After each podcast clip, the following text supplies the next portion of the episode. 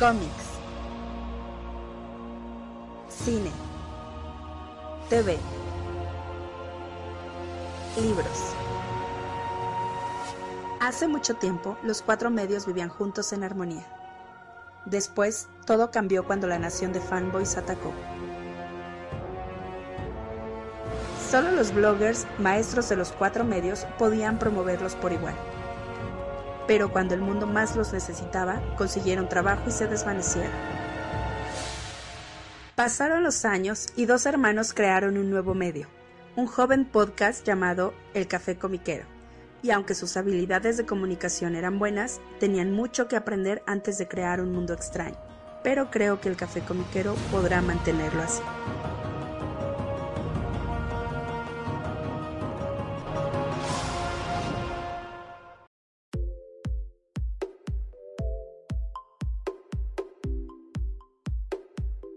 Hola, ¿qué tal? ¿Cómo están todos? Bienvenidos al nuevo episodio del Café Comiquero. Les saluda como cada semana su amigo Carmix. Y su enemigo Rula, mutarrata del hierro. Enemiguito, ok, ok. Eh, pues sí, carnal, esto es el Café Comiquero. Les recordamos que nos pueden escuchar a través de diferentes servicios de streaming: Spotify, Apple Podcast, Google Podcast, Amazon Podcast, iBox y también a través de YouTube en formato de video audio. Ahí nos encuentran. Y también eh, tenemos contenidos en redes sociales, en Facebook, Twitter e Instagram, como el Café Comiquero en todas esas plataformas. Y pues, carnal, nueva semanita con eh, nuevo tema, desde luego, y cositas que platicar en esta primera mitad. Eh, pues algunas cosillas que vienen de lanzamientos, algunas situaciones sorprendentes de repente en, esto del lente del cómic que pues nos ponen a pensar si, si le agarramos la onda o, nos sigue sorprendiendo, ¿no? Sí, yo, yo, yo ya traigo desde hace mucho tiempo la, la idea de que, ay, yo no sé nada y cada vez la realidad me lo demuestra más. Y le, ponía el ejemplo a mi hermano, una notita que vi que, pues, en serio. Ah, bueno, ven que salió la serie de WandaVision. Salió y acabó y ya no va a haber más y ya ni pidan más. Bueno, pues parece que la gente, o sea, como le gusta ese concepto, pues sí quiere más. ¿Y dónde puede conseguir más? Pues ya no va a haber serie de eso, o sea, ya olvídenlo. Entonces se va a los cómics. Y por eso la nota, me parece que en, en y no sé en qué otros lados andaban comentando acerca de pues que Marvel, la, parte de la editorial, no se está dando abasto con los, con los tomos, los recopilatorios de historias que tienen que ver con Wanda y con Vision. Básicamente hay tres que llevan varias reimpresiones de tomos y, las tiendas se siguen quejando de, oye, pues mándame más, ¿no? Son pues Vision de Tom King y Gabriel Hernández Walta, eh, House of M, y una, una serie que yo, la verdad es que no la conozco, jamás la he leído, este, que se llama eh, Wanda and Vision. Wanda and Vision. Mm, no, no me. Bueno, creo que he visto portadas, pero no me suena, carnal. Yo, yo, no la conozco, o sea, yo, ¿para qué les miento? Yo jamás la ni siquiera este, tocado por ahí, ¿no? Y, y se me hace raro, o sea, pues no que, no que las. Eh, no que había un, un divorcio muy marcado entre las ventas de cómics y la popularidad de las series de televisión y de películas, en particular de Marvel y DC. O sea, se supone que sí, pero no en este caso. Eh, pero no es generalizado porque no se está dando el mismo fenómeno con, por ejemplo, cómics que tengan que ver con Bucky y con Sam. Eh, de, o sea, Winter Soldier y Falcon, ahora Winter Soldier y Captain America. O sea, no, no se está dando ese mismo fenómeno con esos dos personajes cuando sí se da con Wanda y con Vision. Y me, decías, mi hermano, que a lo mejor hay una explicación al por qué. Podría ser, o sea, es un stretch, pero es, pero es, un, es lo único que se me ocurre que podría darle un, cierto sentido. Hace algún tiempo, em, incluso desde que estuvo, no recuerdo si fue Civil War o en qué momento, eh, Elizabeth Olsen, la actriz que interpreta a Wanda en WandaVision, protagonista desde luego, Em, hizo una serie de, cortitos que se publicaron en YouTube en diferentes portales, en diferentes sitios. Em, no sé si eran de Disney o eran para alguna marca en particular, pero en varios de ellos hablaba acerca de la historia de, Wanda y mm, su presencia en los cómics, ¿no? Em, y además en alguna entrevista, que ya tiene algo de rato, le, la, persona que entrevistaba a, a Wanda, a esta Elizabeth Olsen, pues le decía que, si tenía alguna historia eh, particular de, Wanda que le, le gusta, ¿no? Y sí, comentó que le gustaba mucho House of M. O sea, eh, pensemos eso, la propia actriz que interpreta al personaje dijo, a mí me gusta mucho House of M. Y es una. Y, se nota que sí la leyó. O sea que sí, sí le interesó leerla. Porque pues sí relata más o menos lo que ocurre, ¿no? Que dice, pues Wanda en algún momento tiene un par de hijos, los pierde, eso la, este, hace que enloquezca, que sus poderes mutantes alteren la realidad y termina creando un mundo donde eh, todos son mutantes y al final de, ese, de esa historia pues deja de, de, haber mutantes, ¿no? Digo, spoilers de, de, una serie de hace como más de 12 años, ¿no? Pero... No, no, hay spoilers, come on. Sí, oye, sí es cierto, ya tiene un buen de años, ¿no? Sí, sí, claro, todo el asunto de No More Mutants, sí, ya. Sí, ya, ya tiene ratito, ahora ya hay friego de mutants, ¿no? Pero bueno. Todos, todos están de vuelta, bueno, casi todos. y bueno, eh, sí, ella mencionó eso y, también en la misma entrevista decía, pues es una historia que está muy, muy padre, me gusta lo que hace ahí, lo que hacen ahí con Wanda, es un personaje muy importante. Dice, pero no creo que nunca pase algo así en, en las películas, no creo que las películas tengan esa, eh, pues esa idea, ¿no? Corte A, viene la serie de WandaVision, donde si bien no es House of M, para nada, eh, sí hay toda esa onda de, pues, de los hijos de, de, de Wanda, de que se crea, una propia realidad, etcétera. Eh, más en chiquito si quieres con todo el tema de Westview, pero pues lo hace, ¿no? Entonces le, le, decía yo a mi hermano, si no será que, que, el tener a tu estrella, a tu protagonista, hablando del producto, sea el diferenciador para que la gente diga, oye, pues, a ver, lo voy a comprar. Y como pues está relativamente, o estaba, ahorita porque ahorita no hay, ¿no? O estaba relativamente fácil de conseguir al alcance de un clic, pues, pues a, lo mejor también eso tiene algo que ver, carnal. A lo mejor podría ser que el, el ingrediente secreto para que la editorial, la parte editorial de Marvel tenga éxito sea, decir, sea pedirle a papá Marvel Television y Marvel Studios, oiga, por favor, dígale a sus esclavos que nos, que nos promocionen los cómics. Es probable. ¿eh? Sí, ándale, que le lleguen a Sam, a ver, bueno, a este, a Anthony Mackie.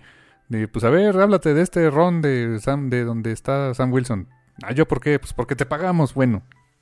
Porque te pagamos y mucho, ¿eh? Eh, no, sí, y le pagan bien, yo creo, ¿no? Mi, mi, mi corazonada es que no les pagan tres pesos. Sí, yo también pienso lo mismo. ¿Quién sabe si con Loki pase?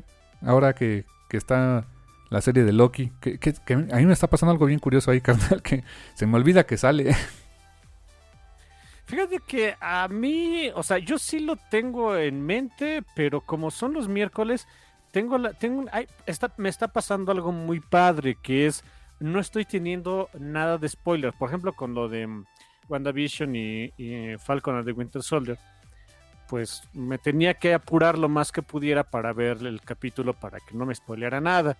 Pero como ahorita está saliendo los miércoles, eh, pues he arreglado para que el feed que sale ahí en Twitter pues sea más bien de los cómics que salen en, en los miércoles de cada semana.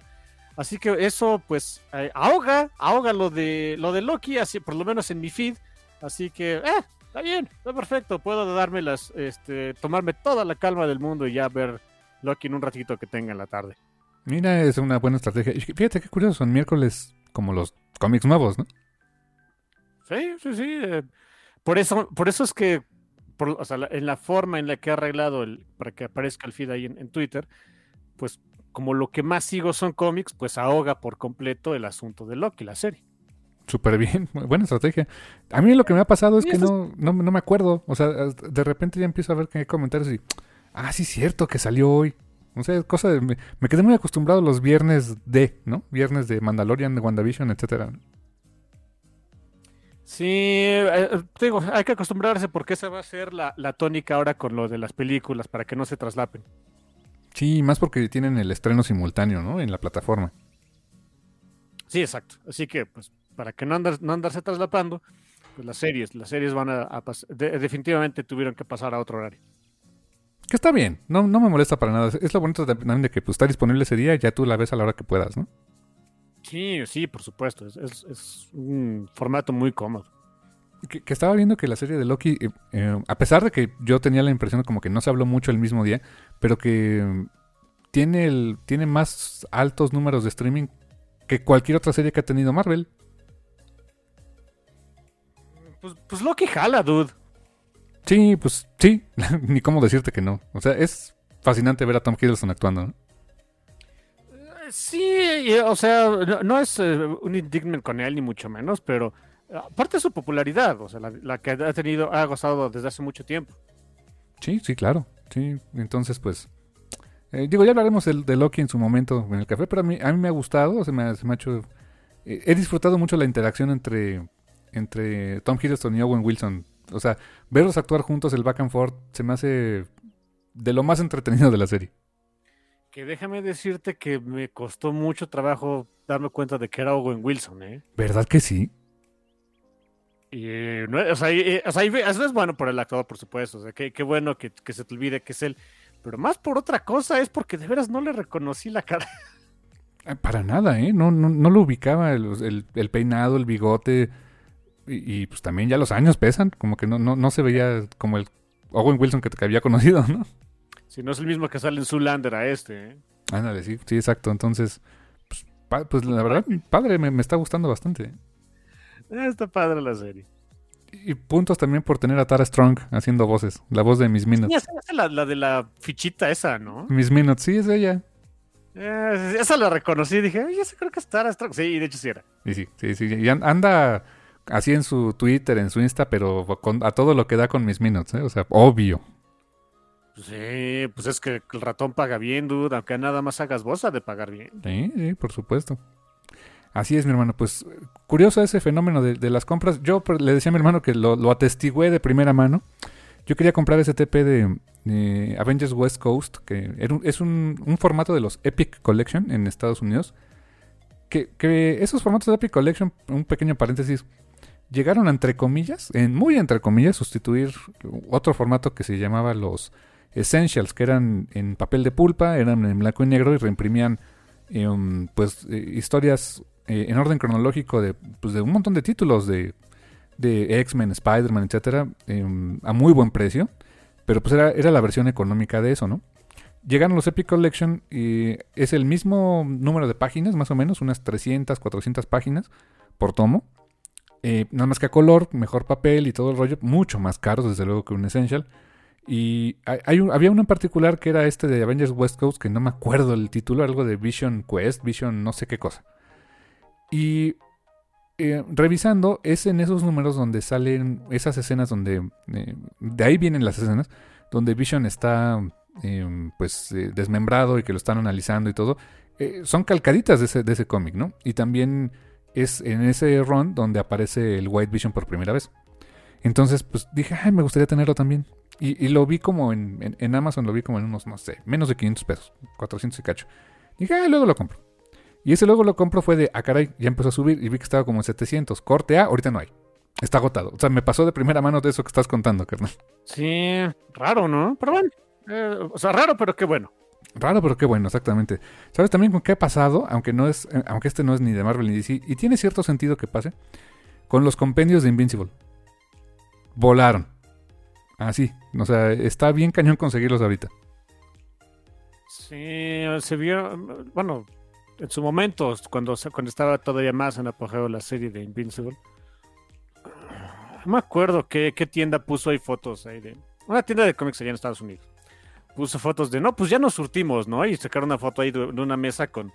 ¿Quién sabe cuántos compendios de, de- de Invincible y tomos, etcétera? Eh, cuando acabó, o sea, eso era cuando empezaba la serie.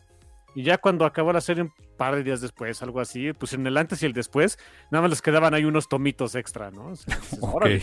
vendieron re bien. bien. Vendieron muy bien, qué bueno. Sí, sí, da gusto. Sí, sí, sí. Sí, ahorita digo, supongo que los van a, a estar reimprimiendo. Yo creo que ahorita, pues que hay, hay jales, hay que aprovechar el momento y seguramente los reimprimirán. Y pues qué bueno que más gente está leyendo cómics. Gracias a las series TV, eso, o sea, casos raros, pero que ocurran y eso da gusto, ¿no? Sí, por supuesto, de eso se trata. Así las cosas, carnal. Y pues en otro orden de ideas, pues eh, comentar rapidísimo eh, un, algún- un lanzamiento que es, es muy a futuro. Estamos hablando de prácticamente pues eh, un poco menos de un año, o casi un año más bien dicho, de una serie que, que, por cierto también la, la pueden ir consiguiendo eh, en compendios, si, de, más o menos 40 a 48 números, si es que les parece mejor ese formato, eh, que es una serie larga, bastante larga, que se se ha estado publicando en México, no en compendios desde luego, sino en, en como pueden, o sea, lo ha publicado Smash como ha podido o como, se, o como se le ha dado la gana, ¿no? Eh, hablo, de, hablo de Fables, eh, de Bill Willingham, Mark Buckingham y compañía. Um, cuando se lanzó Vértigo en México, hace ya algunos ayeres, fue de los títulos insignia del, lanzamiento. Y pues se, se, lanzó en formato de grapa. Y yo dije, no, pues este asunto va, pero para muy largo. Porque ya la serie estaba acabada o a punto de acabar. Estábamos a 150 números. Entonces, pues dije, no, de aquí a que eso termine, pues eh, yo me imaginé 2030 y tantos y a ver si termina, ¿no? Porque era mensual. O sea, aparte de todo, el, cómic era mensual de, 40, de, 24 páginas, o sea, eran números sueltos. Corte A, después eh, Smash mm, ve que no hay muchas ventas, empieza a disminuir la periodicidad de esos, de esos títulos, cancela la versión en grapa y al rato estuvo sacando TPBs. Me acuerdo que como que, que lo estuvo recopilando y en formatos también en, deluxe, en formatos hardcover. No sé en cuál se quedaron. Eh, después creo que lo, lo estuvieron metiendo en, la, en una eh, antología Vértigo, donde han estado publicando varias cosas como Sheriff of Babylon y um, también creo que este, ay, no me acuerdo, eh, DMC me parece, también como de, los títulos de Vértigo de, aquella época. Pero lo metieron como parte de toda esa, pues de esa oferta, pero no sé cómo le ha estado yendo, si se sigue vendiendo, si sigue publicando Fables o no. Es complicadito, o sea, le decía a mi hermano fuera del aire que es complicadito eh, seguirle la pista a Fables en, español, aquí en México. Así que, pues si leen en inglés y una, una forma mucho más rápida y más, me atrevo a decir, más económica, eh, comparando el volumen de, este, de contenido, pues sería estos eh, tomos en, en softcover, o sea, son compendios en pasta suave, bastante sólidos, ¿eh? o sea, no, es, una calidad bastante buena, debo decir. Obviamente no se compara con tener un pasta dura, que pues la, misma portada pues es más resistente y todo lo que tú quieras, gustes y mandes, pero la verdad se defiende bastante bien. Eh, durante todo este año van a estar saliendo toda la serie en cuatro compendios. Eh, ya está a la venta el segundo, el tercero y cuarto estarán, el tercero por ahí de un par de meses y a final de año el último compendio. Pero eh, justamente em, para, pues como que quizá fue la idea de poner a la gente al día si les interesaba leer Fables, porque el año que entra, mayo 2022, el equipo creativo original, y me refiero a todo, que son Bill Willingham, Mark Buckingham, Steve Leyalova, eh, Lee Loveridge y el letrista Todd Klein, van a continuar la serie de Fables, continuarla literalmente con el número 151 de la colección. Los cómics llegaron al 150 y ahí acabó. De hecho, el último, el último TPB y el número 150 son lo mismo. Se lanzó el, el último número, es un número oversized, de un TP como de ciento y tantas páginas. Eh, así que, pues técnicamente el último volumen o el último TP de Fables, que fue el tomo 15, me parece, o no sé qué número, es el número 150 de la serie. Entonces, eh, continúan ahora con, una, eh, con un nuevo arco de 12 números, con el equipo original, y esto sale a partir de mayo del siguiente año. Y mientras tanto, van a hacer un crossover, porque, pues, ¿por qué no? les, les, les latió la idea.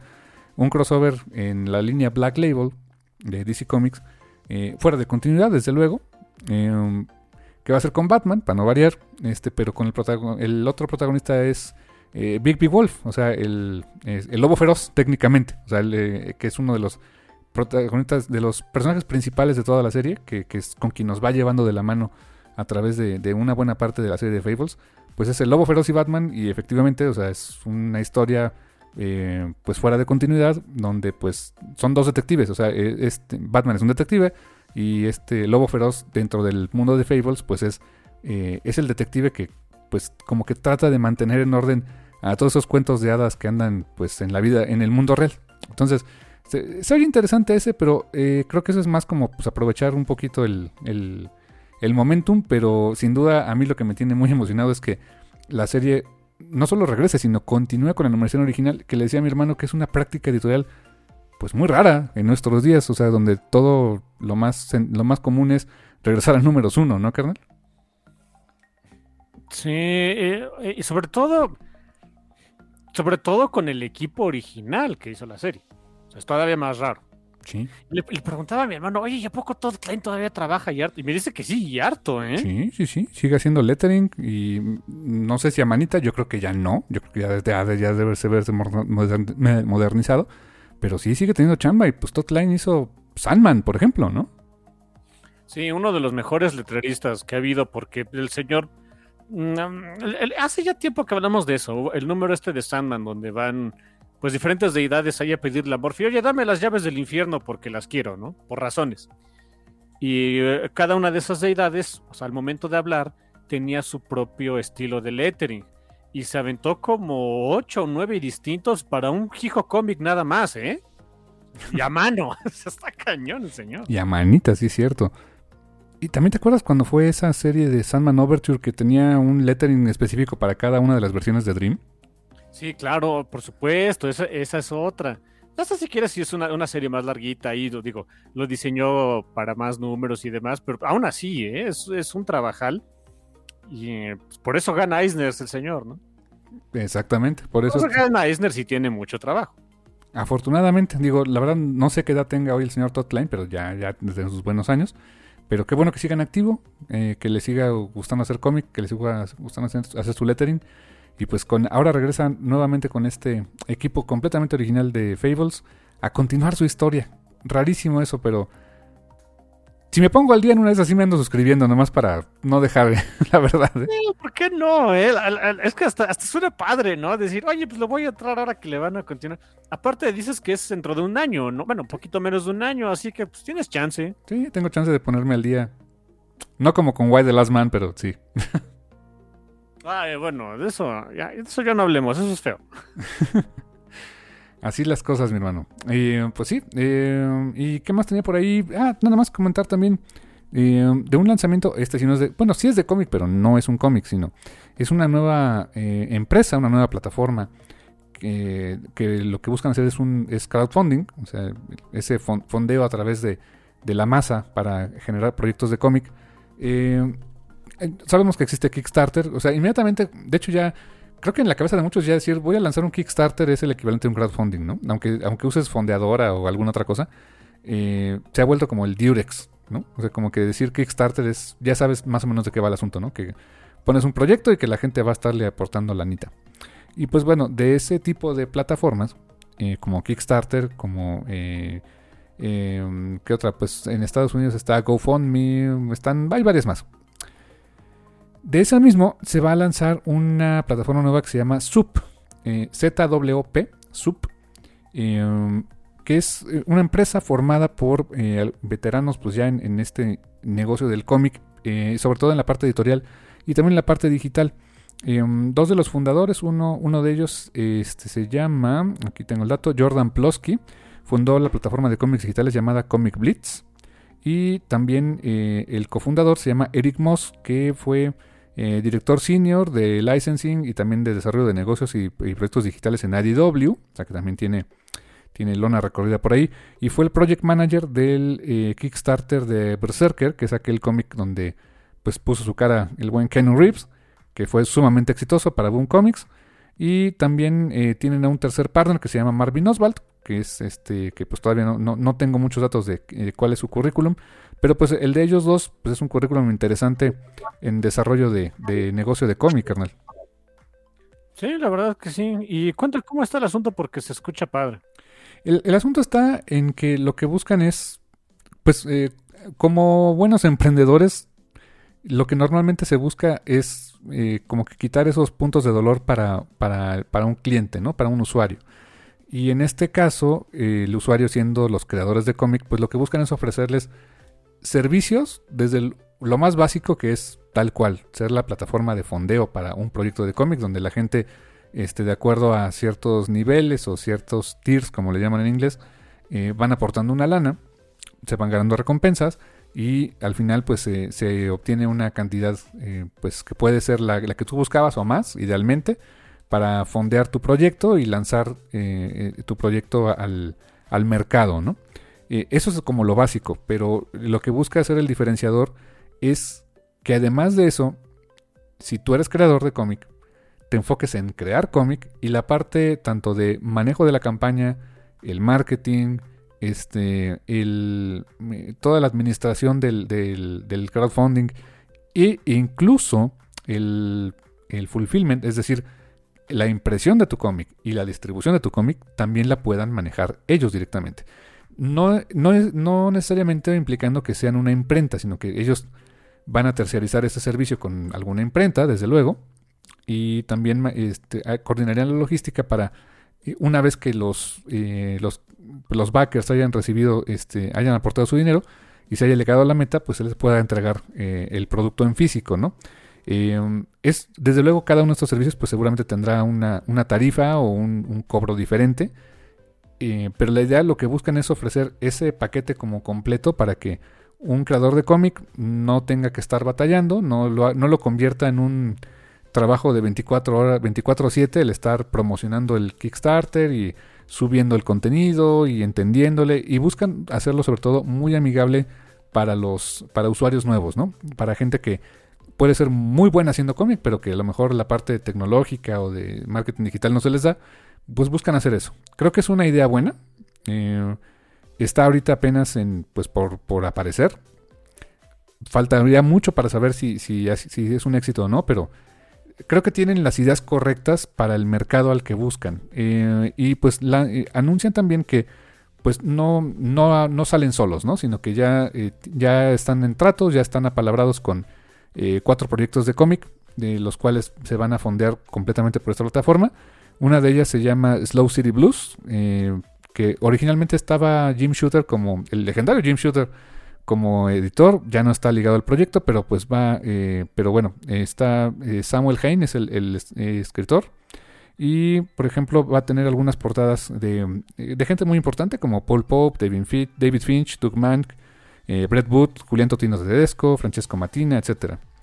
va a haber uno que me llama la atención poderosamente que se llama Scarlett Couture, que es de, un artista que me, gusta mucho. Es, muy famoso en Instagram y en Facebook. Tiene este muy su arte es muy bonito, muy, muy estético, muy estilizado.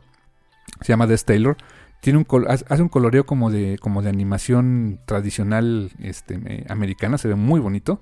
Él publicó este cómic de Scarlet Couture a través de Titan Comics y piensa lanzar una reedición del primer volumen y el segundo volumen a través de esta plataforma de Sub.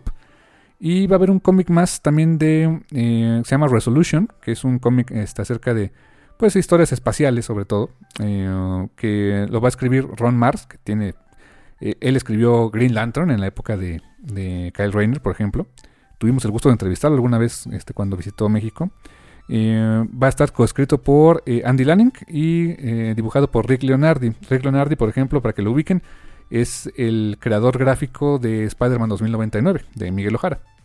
Y em, este va a ser un proyecto en hardcover, por cierto. Y el último que está anunciado por ahora es un eh, libro de arte de, Bart Sears, aquel artista eh, pues, que hizo mucha fama durante los años 90. Este artbook se va a llamar Heads Will Roll. Esto también se va a, este, a fondear a través de Sub a partir de julio. Entonces, pues lo que buscan es como salir con ciertos proyectos con nombres, me atrevo a decir, este, de buen nivel. Quizá no, no los nombresotes de la industria al día de hoy, pero con este, eh, veteranos que conocen el negocio del cómic y este, talentos nuevos que, tienen su buena fanbase. Entonces, se oye interesante y pues para la gente que, busca hacer cómic en Estados Unidos, eh, desconozco si para otros países estaría esa facilidad, o sea, que puedas crear desde aquí de México, supongamos, y distribuyan allá, o sea, que, hagan tu cómic pensando en ese mercado o a nivel mundial. Eh, eso la verdad todavía no, no, no hay una certeza en esa parte. Pero pues si se puede convertir en una opción interesante para la gente que quiera hacer cómic, pues mira, qué mejor. Yo lo, lo, este, lo celebro mucho. Ojalá que sea eh, un, un, negocio que sea ganar, ganar, este, pues para creadores y también para esta propia plataforma que pues si, si le sale bien este proyecto, pues puede convertirse en un, un jugador interesante en este mercado del cómic, carnal. Sí, fíjate que mencionaste dos puntos que, que me gustaron. Número uno, el que se hacen cargo de, de más que solamente pues darte dinero para que tú hagas el cómic, que te ayuden con distribución digital y física y todo eso, pues es de lo que más cogea todo, o sea, todo el mundo. O las editoriales, por supuesto, pero pues, ¿quién de nosotros, ciudadanos de pie, realmente sabe de eso? Es un, es un mundo eso de la logística y el marketing digital y bla, bla, bla, bla, bla. Es muy especializado. La verdad es que está muy canijo. Estaba revisando y, desde ese rato, perdón que estuviera medio calladito, pero desde ese rato que me platicó mi hermano, estaba busque y busque. Y sí es cierto, incluso hay seminarios de eso, ¿eh? O sea, de, de oye, ¿cómo, ¿cómo llevar a buen puerto tu Kickstarter? Ya que tienes la lana, ahora qué haces? ¿Cómo mandarle tus cochinadas a los clientes, a los que ya te pagaron? ¿Qué, este, qué hacer? ¿Qué, qué quieres poner? Todo ese tipo de cositas. Hay incluso seminarios. O sea, hay gente que está cobrando dinero y buen dinero para decirles a las, gente, a las personas que sí se están rompiendo el alma y sí están arriesgando todo en, oye, este, ya tengo esto, ¿y ahora qué hago? Y, el que ahora haya una compañía, bueno, que se pretenda que haya una compañía que ya te, te ayude incluso con eso, suena bastante bien, suena... O sea, suena demasiado bien para ser verdad, quién sabe cómo vaya a salir. Ojalá, de verdad, mi, mi mayor deseo es que salga muy bien para que haya más gente que pueda dedicarse a esto al 100%, que es lo que les gusta. Y la otra parte que comentaste acerca de, que pues no tienen grandes nombres, pero pues eh, de todas maneras, ahora sí que, ahora sí que no, no, somos, no, tendremos la gran fama, pero le echamos ganas. Creo que es lo de menos. Creo que, no, creo que la idea no es, bueno, lo que sería eh, para mí lo ideal, no es que no es agarrar así a titanes de la industria del cómic. No quiero que venga Brian K. Vaughan a hacer su cómic conmigo. Bueno, si viene, qué bueno, pero no es la idea. O sea, la idea es que, hay, que eh, atraer a gente que está batallando en sacar ahorita su cómic, que apenas lo tiene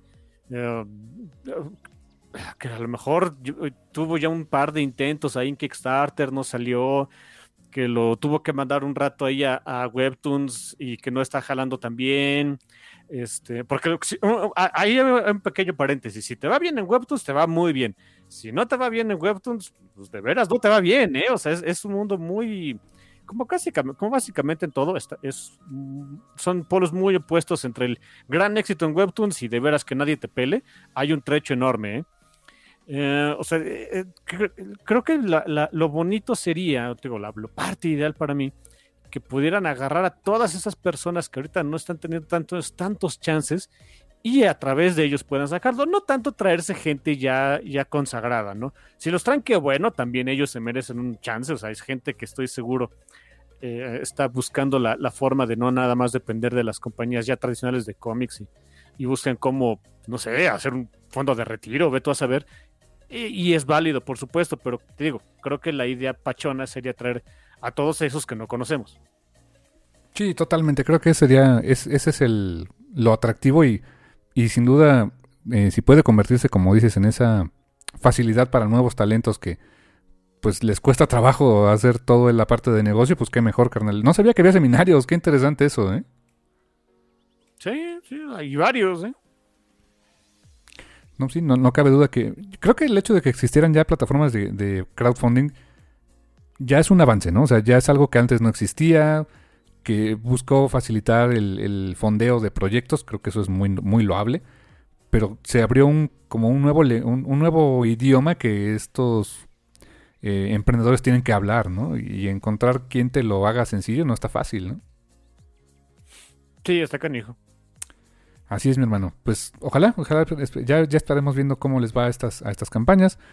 A mí me interesaría mucho ver si el fulfillment, eh, más allá del digital, si logran tener un fulfillment interesante para el resto del mundo a un precio accesible, pues eso lo, los pondría en un muy buen lugar, porque de repente eso es lo que cuesta más trabajo con, con este apoyar una campaña de, crowdfunding fuera del país de origen, eh, cuando lo que buscas es un objeto en físico, ¿no? Sí, yo ahí eh, van a decir de qué consejos da esta rata mugrosa, pero ah, sí, mi consejo ahí al respecto, si ustedes este, quieren apoyar proyectos de ese tipo es bajen sus estándares.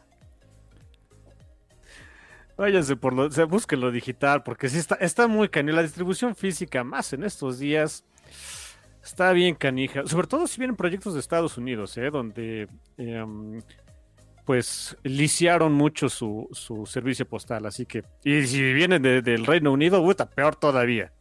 ahí está más difícil ahorita, ¿verdad? Y si vienen algo así de Australia, uy, no, olvídense. A Osvidersen también, ¿no? Pero bueno. De, de la Unión Europea no tengo idea, pero de esos tres países, Estados Unidos, este, bueno, varios países, porque Reino Unido son varios, ¿no? Y Australia, ah, está muy canijo. Híjoles, pues sí, eh, por eso también, pues, sí, apoyo tu idea. Yo le entré a un Kickstarter, pero versión digital. Dije, no, no, no me va a convenir esperar a que me manden el libro, que se ve que estaba a estar muy bonito, súper padre. El de este Cosmic Detective, de este Matt Kind y David Rubin y Jeff Lemire. Se ve súper bonito el libro físico. Apenas eh, dijo David Rubin que ya acabó de hacer. Ah, porque el señor hizo todo el arte, ¿eh? Hizo dibujo, hizo tintas, hizo color y lettering. O sea, se aventó todo el señor David. Entonces dice, ya, hoy lo acabé de, de, este, de poner lettering, ya nomás es unos toques finales y ya dentro de poco se los mandamos. Y yo, pues, a ver para cuándo, ¿no? Pero está bien, tomen su tiempo. Eh, bueno, pero ahí está, ¿no? Sí, y me va a llegar luego, luego, ¿no? Porque es digital, pero pues ya los que lo hayan pedido en físico, pues Sí, es- esperen sentados, ¿no? Total. Eh, sí, exacto. Es la, la ventaja.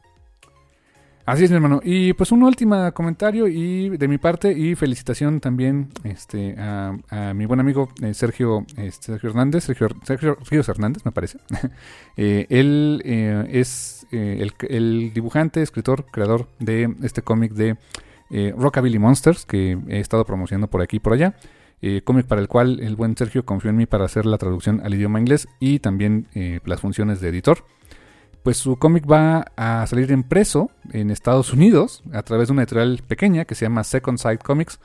Se va a publicar en inglés, en, españ- en, formato físico. Nos- esta semana puso ahí en sus redes sociales que ya hizo el contrato, ya, ya tiene ahí apalabrado cómo va a estar el asunto. Eh, menciona que la versión en español para México, pues probablemente la lance a través de un, de un crowdfunding, porque pues es lo que eh, eh, la- la- de ser lo más sencillo de hacerlo aquí en México. Y probablemente tenga eh, algunos tratos con otros países para llevar también su cómic a otras latitudes. La verdad a mí me da mucho gusto, este, qué bueno que, le esté yendo bien al buen Sergio. Y pues me da gusto también que pues poder aportar un poquito por ahí con, con algo de trabajo en eso. Eh, ya les contaremos cuando pues ya esté a la venta o cómo se va a poder conseguir, pero pues por lo pronto felicidades al buen Sergio. Excelente, qué bueno. Muchas, muchas felicidades también, mi hermano. Gracias, carnalazo. Y pues yo creo que nos vamos a una pequeña pausa, ¿te late? Sí, y ahora sí traigo música. Traes Les dije musiquita. que, que prometía que, que para la, la siguiente ocasión, o sea, esta ocasión, este, pues iba, iba a tener musiquita. ¿Se acuerdan de, de esa canción Fucking Banger, por cierto, con la que acaba este Win- Winter Soldier and the Falcon, whatever, este, de este cuate que se llama Curtis Harding? Oh, sí. Me puse a, a ver si, si había más discografía de él, etcétera. Y sí, bueno, solo encontré un par de discos de él disponibles. No, no sé si haya más, yo supongo que sí. Em, el que me gustó, el que, el que realmente me, me gustó harto, este se llama eh, Soul Power, que es el disco más antiguo. Tiene unos 4 o 5 años este, este disco. Pero la verdad es que está muy, muy padre. Todo el disco está genial. Eh, pero bueno, escúchense el sencillo con el que lanzaron ese disco que se llama Keep on Shining. Es la mera onda, ¿eh? Eh, Todo el disco es genial, pero esta canción también es la mera onda. Eh, entiendo por qué es el sencillo, está, está muy padre. Y está, no sé, es una. Eh, Es un buen review al eso de que ya no se hace buena música hoy día. Es que no están buscando en los lugares adecuados. Quieren buena música actual, no vayan a la radio. Ahí es el último lugar donde deben ir, ¿no? ahí no va a estar y no tiene nada que ver con la con los artistas o con los músicos o, o, eh, algún día también lo explicaré pero una vez me- pero hace poquito leí el por qué las estaciones de radio contemporáneas apestan tanto y tiene que ver absolutamente todo con el copywriting y con los eh, con un eh, con los cochinos dineros algún día lo platico pero hoy no me da flojera pero bueno escuchen Keep on Shining de Curtis Harding de su disco Soul Power eh, y si pueden, apoyen a este cuate porque es la mera onda. Me encantó su música. Vientos, carnal. Y regresamos en un ratito.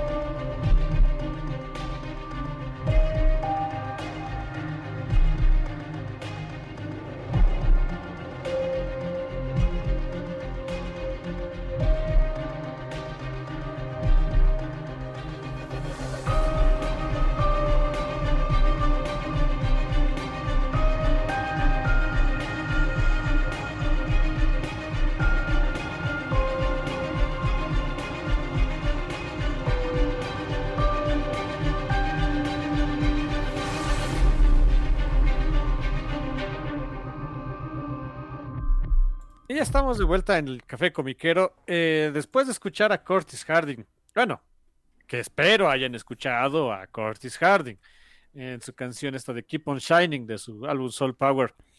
Eh, una de las tantas respuestas a las preguntas de ¿dónde está la buena música? Bueno, pues en otros lados que es la radio, ¿no? Y... ah, ¿Qué vamos a hacer hoy? Ah, sí, hoy vamos a... me dice mi hermano, hace unas semanas cuando estábamos planeando programas, me dice mi hermano, oye, este, ¿ya has leído Daredevil de Chips? Ah, por cierto, me, me entero que la forma en la que se pronuncia el, el apellido de este cuate es Zdarsky, Qué complicarsky. ¿verdad? Pues ni modo, hay que decirle cómo se pone el señor, que ni, que ni se llama así, se llama Ted Cale, algo así el dude. Es, un es un es un es un este Un seudónimo.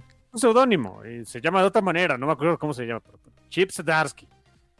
Eh, me dice, oye, ¿has leído Daredevil de Chip Zdarsky? Y yo le dije, no.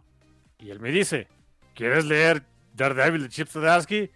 Y yo dije, sí, y así salió el programa. Esa es la gran historia. No hay historia. Pero, pero, o sea, no hay historia de por qué hicimos el programa, pero. Holy shit, o sea, la verdad no tenía idea de lo bueno que estaba el cómic, ¿eh? Y lo habían recomendado mucho, nos lo habían ya recomendado mucho en el- eh, en- a lo largo de, de los meses aquí en el Café Comiquero. Y no les hago caso en general, pero de repente mi hermano se le prende la, se le prende el foco y damn, sale una que otra joyita, ¿eh?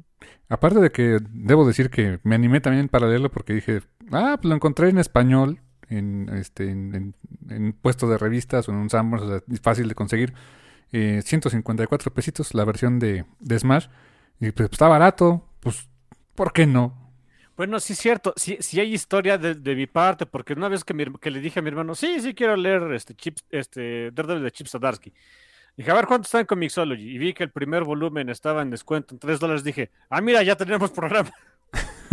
Ah, sí, porque en ese momento lo compraste, creo, ¿no? Me compré en ese instante, pues estaba a 3 dólares el primer volumen, pues estaba barato. Así que tú leíste la versión en inglés y yo la, la versión en español. Simón. Que déjame decirte, no, no le encontré grandes cosas de detalles en la versión en español, ¿eh? O sea, afortunadamente, ¿eh? Bueno, pues esa es la idea, ¿no? Que, que no, que, que se te haga normal poder leerlo en el idioma que sea. Sí, Eso exactamente. es el trabajo de un buen traductor, creo, no estoy seguro. Totalmente. Y un buen corrector de estilo y un buen editor. Entonces, kudos por Smash, que creo que aquí hizo un trabajo bastante bien hecho. Eh, créditos completos, carnal. Chip Zdarsky. Híjoles, está complicado. Chip Se Zdarsky. acostumbra uno, ¿eh? ya, después de un tiempo se acostumbra uno. Va, va, va. Eh, Chip, el buen Chip, como escritor. Eh, Marco, híjoles, aquí el apellido seguramente voy a fallar, pero yo le digo Checheto. No sé si sea lo correcto, pero Sí, no, ni idea. Ah, eh, eh, eh, hasta que no nos enteramos cómo se pronuncia el nombre y apellido de las personas, pues como Dios nos dé a entender y esperemos estar bien. Ya después, cuando nos corrigen, pues hacemos el esfuerzo de corregirlo. Pero de momento es Checheto. Marco Checheto, que soy, soy como italiano, Checheto. ¿no? Pero bueno, no, a lo mejor lo es, no sé. ¿Quién sabe? Eh, Sonny Go como colorista. Eh, Clayton Cowles en las letras o rótulos, que sería la traducción correcta, de hecho. Eh, y portadista Julián Totino Tedesco, que la verdad me, me gusta mucho sus, sus portadas también. Y es el portadista de, por lo menos, de todo este primer volumen. Sí, que yo también, mira, no sé si Marco Checheto y, y Sonny Go hayan ganado Eisners o no, pero el escritor, el, eh, el letrerista y el portadista, bueno, y el editor, porque es Nick Lowy, este, han ganado Eisners, ¿eh? O sea, equipo de lujo, ¿no? Equipo que pues, tienes, que sabe cómo hacer cómics, pues. ¿Y de qué título hablamos? Daredevil. Que es un personaje que le tengo mucho cariño a ese personaje, a Daredevil, carnal. De- tú sabes que desde hace muchos años. No me preguntes por qué, pero me, me, sí- me persiguió la idea de, de leer historias de, de este personaje. Yo creo que a raíz de aquella historia de del Diablo de la Guarda de, de este Kevin Smith y Joe Quesada. Y de ahí pues fui arrastrando las cosas de, de Miller, que creo que también por ahí leíste esos TPs. La verdad es que no, ¿eh? No, no. ser súper sincero, jamás he leído Daredevil de Frank Miller. Ok. Pero sí has leído otras historias de Daredevil. Pero he leído mucho de Daredevil, sí, sí, sí. Y digo, desde luego está la serie de Netflix, que es una maravilla de serie, honestamente, que es una lástima que se haya cancelado. Está la OK película de, de Ben Affleck. Eh, Ah, Por algún lado había que empezar. eh, sí, sí, justamente. Es- Este, lo- lo- para la época de que hablamos del 2002, 2003, o sea, ya, ya tiene sus muy buenos años, eh, le funcionaba, ¿no? Eh, claro. Eh, pero sí, el personaje a mí me gusta mucho, se me hace muy interesante. Y algo que, que creo que le dije a mi hermano y que con lo que me gustaría empezar a platicar de, esta obra es que para mí encontrarme con Daredevil, eh, o sea, reencontrarme con el personaje en esta edición, fue como encontrarse con un buen amigo, ¿eh? O sea, le había dejado, le había perdido la pista, le lo dejé de leer un buen tiempo. Creo que sobre todo a raíz del huracán Hickman. Y como que dije, ah, pues ahí luego con más calma, ¿no? Y más que aquí en México se dejó de publicar, yo estaba siguiendo el... eh, terminé to- todo el run que tuvo Mark Waid con diferentes artistas. Se me hizo fantástico, muy, muy bien hecho. Eh, y cuando creo que lo empezó a publicar eh, Smash con, con el guion de Charles Soule, que eh, tenía como una especie de aprendiz Daredevil, no me, no me acuerdo bien cómo estaba el tema, le habían cambiado el traje. No se me decía que estuviera mal el cómic, pero pues como que dije, ok, vamos a explorar otras cosas otro rato. Ya acabé el de Mark Waid, fue un, un run bastante larguito. No sé si le quiero seguir con este ahorita de Charles Soule. Digo, no, no sé qué tal esté. Pero para mí reencontrarme con Daredevil fue, o sea, y, y más en su traje, pues, clásico, más o menos, tiene algunas, algunas modificaciones. Pues fue bonito, carnal. A mí, yo, es un tomo que disfruté mucho, ¿eh? Sí, es como encontrarse con un antiguo amigo que, las, que la está pasando muy mal. Porque vaya que la pasa mal el pobre de Matt. Eh, eh, miren, um, yo, yo pongo este, este volumen de Daredevil en el que Chip aprovechó como que las bases de, de lo que ya conocemos en Daredevil y pintó por números algunas cosas de, a ver, Dare- Daredevil tiene que sufrir las de Caín, ok, check. Este, debe haber, este, um, debe haber broncas con Kingpin, check. Debe haber malentendidos con la policía, check. Pequeño spoiler, pero ni modo. Sale, sale este Punisher, check. Vientos. Ahí o sale lo que siempre esperas ver en una eh, historia de Daredevil. El cómo salen y el por qué salen es ya lo que lo hace interesante. Cierto. Y nota al margen, déjame decirte que por ahí estuve viendo una entrevista con el buen Chip. eh, de varias cosas. Estuvo hablando de, de, este, de su historia de Spider-Man en Life Story, de Peter Parker Spider-Man, de varias cosillas que estuvo hablando. Pero entre ellas le hicieron ahí una pregunta de que eh, si él había visto la serie de, de Daredevil. O sea, si le- y si le gustó. Y dice, sí, me la vi y me gustó mucho. Y que eh, cuando le surgió la chamba de, escribir este cómic, ya tiene mucho tiempo que lo empezó a hacer. Eh, empezó cuando salió la segunda temporada, cuando terminó la segunda temporada de Daredevil, bueno, que se emitió, porque ya ves que las ponían todas juntas, todo el capítulo. Desde ahí empezó como que la negociación para que escribiera Daredevil. Y dice que en aquel momento él sentía mucho la presión porque pues la gente hubiera esperado ver algo muy similar a la serie, ¿no? Y si bien eh, el estilo no es tal cual el de la serie, sí comparte yo creo que ciertos, pues ciertos tonos, podría decir, eh, eh, cositas que, como dices tú, esperarías ver. O sea, en la serie de Daredevil salió Punisher. Eh, aquí hay otros personajes invitados que pues también eh, eh, salieron en, en ese universo Marvel Netflix. Entonces, Y, y que tienen todo el look de Marvel Netflix. completamente. Y que y lo que dice es que cuando salió la tercera temporada es cuando ya estuvo escribiendo esto y es cuando cancelan la serie. Dice que dice, dice Chip que ahí sintió un alivio porque ya para cuando saliera el cómic pues ya no iba a tener como ese punto de comparación tan fresco. dice que pues ya, ya sintió como que menos presión para hacer el cómic. Ah, ese es un buen punto, ¿eh? Eso está bueno. Sí, sí, sí. Y, y se nota, se nota que se divirtió mucho haciéndolo. Se nota que se divirtió haciendo sufrir a Matt Murdock. Es que es divertido hacer sufrir y ver sufrir a Matt Murdock, pero bueno, puede ser divertido. El chiste es que me pongan otras cosas que no haya visto. Por no de que se le mueren las novias, bueno, ya cada rato, ¿no? O sea, vamos con otra cosa. ¿Qué- ¿De qué más puedes chillar, Matt? Y, de hecho es- es buena parte de esto de lo que trata este, este, por lo menos este primer tomo. Sí, cierto. Eh, eh, nos encontramos con un status quo eh, familiar, pero no es el de siempre, ¿no? O sea, sí, Matt sufre, Matt es, un, es galán con las mujeres y todo el rollo, sí, también. Matt combate el crimen en Hell's Kitchen, sí, pero ahora hay dos, hay dos grandes cosas que, que son el cambio de juego.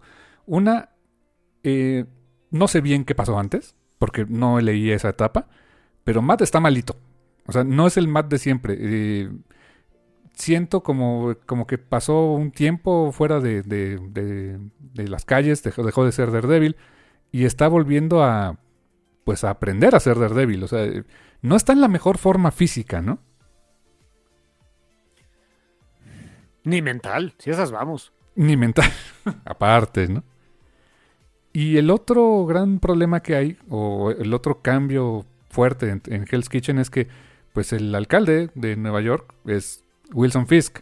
El Kingpin ahora es el, es el alcalde. Entonces, su más grande enemigo, el más grande némesis de Daredevil. Bueno, no sé si sea él o Bullseye. No, yo diría que el Kingpin. Estoy casi seguro que es el Kingpin. Eh, pues ahora es el alcalde. Está, es una posición de poder donde tiene todas las de perder Matt Murdock por donde le veas, porque ahora es. legalmente hablando, es, es, un hombre respetado. El que. Él sabe perfectamente que el que a lo largo de su vida ha sido uno de los peores criminales del universo Marvel, ¿no? Sí. Vamos a pensar, o sea, sí, yo creo que si él es el, el que es su némesis, sobre todo porque no lo puede, o sea, no puede ir y partirle la cara como a los otros criminales. A Bolsa puede ir un día, al día que se le antoje, pegarle un rato y ya sentirse mejor, pero con Kingpin no. No, él es es peligroso en otros sentidos, ¿no? Eh, siendo, criminal o no criminal, ¿no? Así que sí, sí, yo creo que sí es el némesis de Daredevil. Tenemos a lo largo de la historia algunos flashbacks, eso también es súper común, es, es, es, muy clásico de los cómics de Daredevil. Hay algunos flashbacks a su vida cuando era niño, cuando todavía vivía su padre, eh, Jack Batley Murdoch. Eh, tiene también hay unos intercambios con, con, el, con el padre, no me acuerdo el nombre del padre, pero pues, el sacerdote que, toda la vida fue como el sacerdote de la familia. hay algunos intercambios interesantes de pues la responsabilidad, lo de qué es hacer lo correcto, si hacer lo correcto es lo que es, es, lo legal, si el romper la ley es lo correcto o no es lo correcto, por las razones este, adecuadas. Eh, eh, hay, hay planteamientos interesantes que, menciona Chip a lo largo de, de esos flashbacks al, pues digamos, a la, crianza de Daredevil, ¿no? Y hay mucho, hay mucho de eso, eh, no solo con el padre, sino con otras figuras religiosas. Eh, volvemos a ver a su padre ahí con el asunto. también incluso vemos un rato de, bueno, de Matt en ese entonces, o sea, una pequeña comparación entre antes del accidente y después del accidente, de cómo veía, jajaja, perdón por el mal punto, cómo veía la vida y después cómo ya no veía la vida, literal. Hay mucho de eso también en este tomo. Y eso, o sea, está padre y se agradece. Eh, pero también es un punto de los que Chip marcó así de, ah, sí, necesito poner el flashback de su pasado religioso para que sufra más, ¿no? Check. Ándale, también check. Y, también creo que check, porque lo hacen en sus, yo creo que en los runs más distintivos que ha tenido Daredevil es introducir personajes nuevos. Digo, eh, yo apenas llevo leído este tomo, cinco números, no sé, digo, entiendo que ya hay como tres o cuatro tomos en inglés, pero Um, y, no sé si este personaje se convierte en algo importante, parece que sí, que es un detective eh, que llegó a Hell's Kitchen, pero transferido desde otra ciudad, con el corazón en el lugar correcto, es, es, duro, es un detective que pues sí se ve que es, que es canijo, que, que está, eh, que llegó como capitán de, este, de, policía. Es la clásica historia, pues, no, no es el rookie que llega mm, de otro estado y llegó pues como a, aprender las cuerdas con los locales, ¿no? él como que ya, ya está pues, curtido, ¿no? O sea, sí son, como dicen en inglés, o sea, se ve que está curtido este, en cuanto al manejo del crimen y todo. Eh, se llama Cole North, eh, es un, un, hombre este, negro, altote, fuerte, de una presencia imponente. Eh, um, y, y, digamos que llegó como que con las herramientas necesarias para lidiar con la, el crimen en Hell's Kitchen, ¿no? No es como un Jim Gordon, por ejemplo, que pues cuando en año 1 llegó siendo pues el mencito, o sea, honestamente ah, parecía que no, se la sabía y, este, varias veces pasan por encima de él, ¿no? Cole acá llega, pues llega fuerte y dice, no sé por qué ustedes neoyorquinos eh, aceptan el bullshit que tiene este tipo vestido de rojo, ¿no? Sí, la trae particularmente con Daredevil, pero en general los, los vigilantes no lo vuelven loco, ¿eh? Sí, sí, exacto, o sea, no, no, el vigilantismo no es lo suyo. Se ve que conoce el, todo el tema de Kingpin, bueno, de Wilson Fisk, que sabe que es el alcalde, pero pues sabe que hay una historia detrás, no está ciego, que eso, eso es más interesante, no es un personaje que, o sea, si, bien se ve que tiene sus convicciones y lo que quieras, pero no está ciego a las realidades, ¿no? Como el hecho de que pues Wilson Fisk hoy estará este, bendecido por la política y es eh, este, un, un, alcalde, ¿no? Pero sabe su pasado criminal y, y, no, y se anda con cuidado, ¿eh? Y también llama la atención que eh, no le, o sea, no le gustan el resto de los policías, como que los ve entre blanditos y todos son cochinos. Ándale, sí, muy polarizado. O son muy blanditos o son crooks, ¿no? Sí, sí, sí, un buen personaje, buen personaje para poner un poco en contraste y, mm, ponerle algo más de conflicto a Daredevil más que solamente el Kingpin o, o no sé, el Bullseye después, o a ver qué, Sí, y sabes, es un personaje que ojalá, espero, tengo mis, esperanzas puestas en eso, no lo vayan a convertir en un personaje, ¿cómo te diré? Con, con traje superheroico o supervillanesco. O sea, déjenmelo así. Siento que, que, también eso le hace falta de repente a Daredevil, ¿no? Sí, porque hay que, hay que ser sinceros. Daredevil, o sea, sí convive en el universo Marvel y, no sé, de repente me da eh, como le, dan trabajo los Avengers para algo. No, no nada más de Daredevil, sino también de abogado, algo así, pero, mm, pero lo suyo siempre es como que ser el héroe de calle, sobre todo el héroe, el héroe, él es como el barcito local en Daredevil, que, eh, en Daredevil, en Hell's Kitchen, que, que dices, pues sí, sé que hay otros mejores lugares, pero pues como que es, este tiene el sabor local, eso es Daredevil, más o menos. Y uh, andarlo poniendo a cada rato, que, no se hace, o sea, la verdad es que no se hace tan seguido y hay que agradecer eso. Como que los escritores tienden a entenderlo bien. De mm, ponerlo en situaciones que lo rebasaría normalmente, pocas veces pasa, honestamente. O sea, ponerle muchas cosas superheroicas y demás, no, no, no es normal. Sí, exacto. Quizá lo último que le pasó así, que sea Tifoid Mary, probablemente. Eh, eh, en su momento Electra, eh, que también pues, se convierte en algo este eh, más grande, ¿no? O sea, como un personaje superhéroe, supervillano, ¿no? Cuando era los 60 sí le ponían a pelear contra Steelman, por ejemplo, ¿no? O sea, el, nombre este de las patotas, ¿no? el, el Leland Owsley, el búho, pues lo convirtieron más en un gángster, en su tiempo sí era villano temático, ¿no? De, de, tecolotes. Y ahora sí es un gángster a toda regla. Eso creo que funciona más con el personaje, ¿no? Sí, y es un psicótico. Ese, está, ese sí está pirado. Ese sí me da miedito, ¿eh? Que lo vemos mucho en este, en este tomo. Es como que hay varios, hay varios elementos padres que les digo del que eh, de que Chip marca las cosas así como que pinta con números tu Daredevil, pero o sea, sí las pinta ahí, pero de otro colorcito raro, ¿no? Una de las cosas que él pues pone es que pues Kingpin sigue siendo Kingpin, eh, pero hay otros pues, ah, o sea, y sigue siendo, y es el alcalde, pero sigue siendo criminal malote. Pero hay otros criminales malotes ahí, y uno de ellos en el que se, apoya mucho es en el de Owl, el búho. Y si dan, o sea, Chip lo, pinta de una manera en la que es, está zafadito, que no le hace caso a Kingpin, de que incluso ya ve a Kingpin como innecesario, como blandito también. Y, de veras está loquito el sujeto, ¿eh? También está padre que, incluso dentro del... O sea, en, todos lados hay conflicto, ¿no? Daredevil va a tener sus conflictos con todo el mundo, pero aparte también darnos un poquito la... Eh, pues la vista de, oye, no todo ahí eh, le está saliendo bien al Kingpin, ¿no? También hay un loquito, que en este caso es el búho, que se le está se le están parando las plumas y, y, como que hay que ponerle un alto. Eso también está interesante, es una, es una buena dinámica eh, que vemos que el búho se está peleando con todo el mundo. Kingpin, Daredevil, la policía, el mismo, quién sabe. Sí, sí, y te digo, es de esos personajes que yo de más chico lo tenía como un chiste y pues no, sí está zafado el tipo. sí, de veras, está mal de la, cabeza.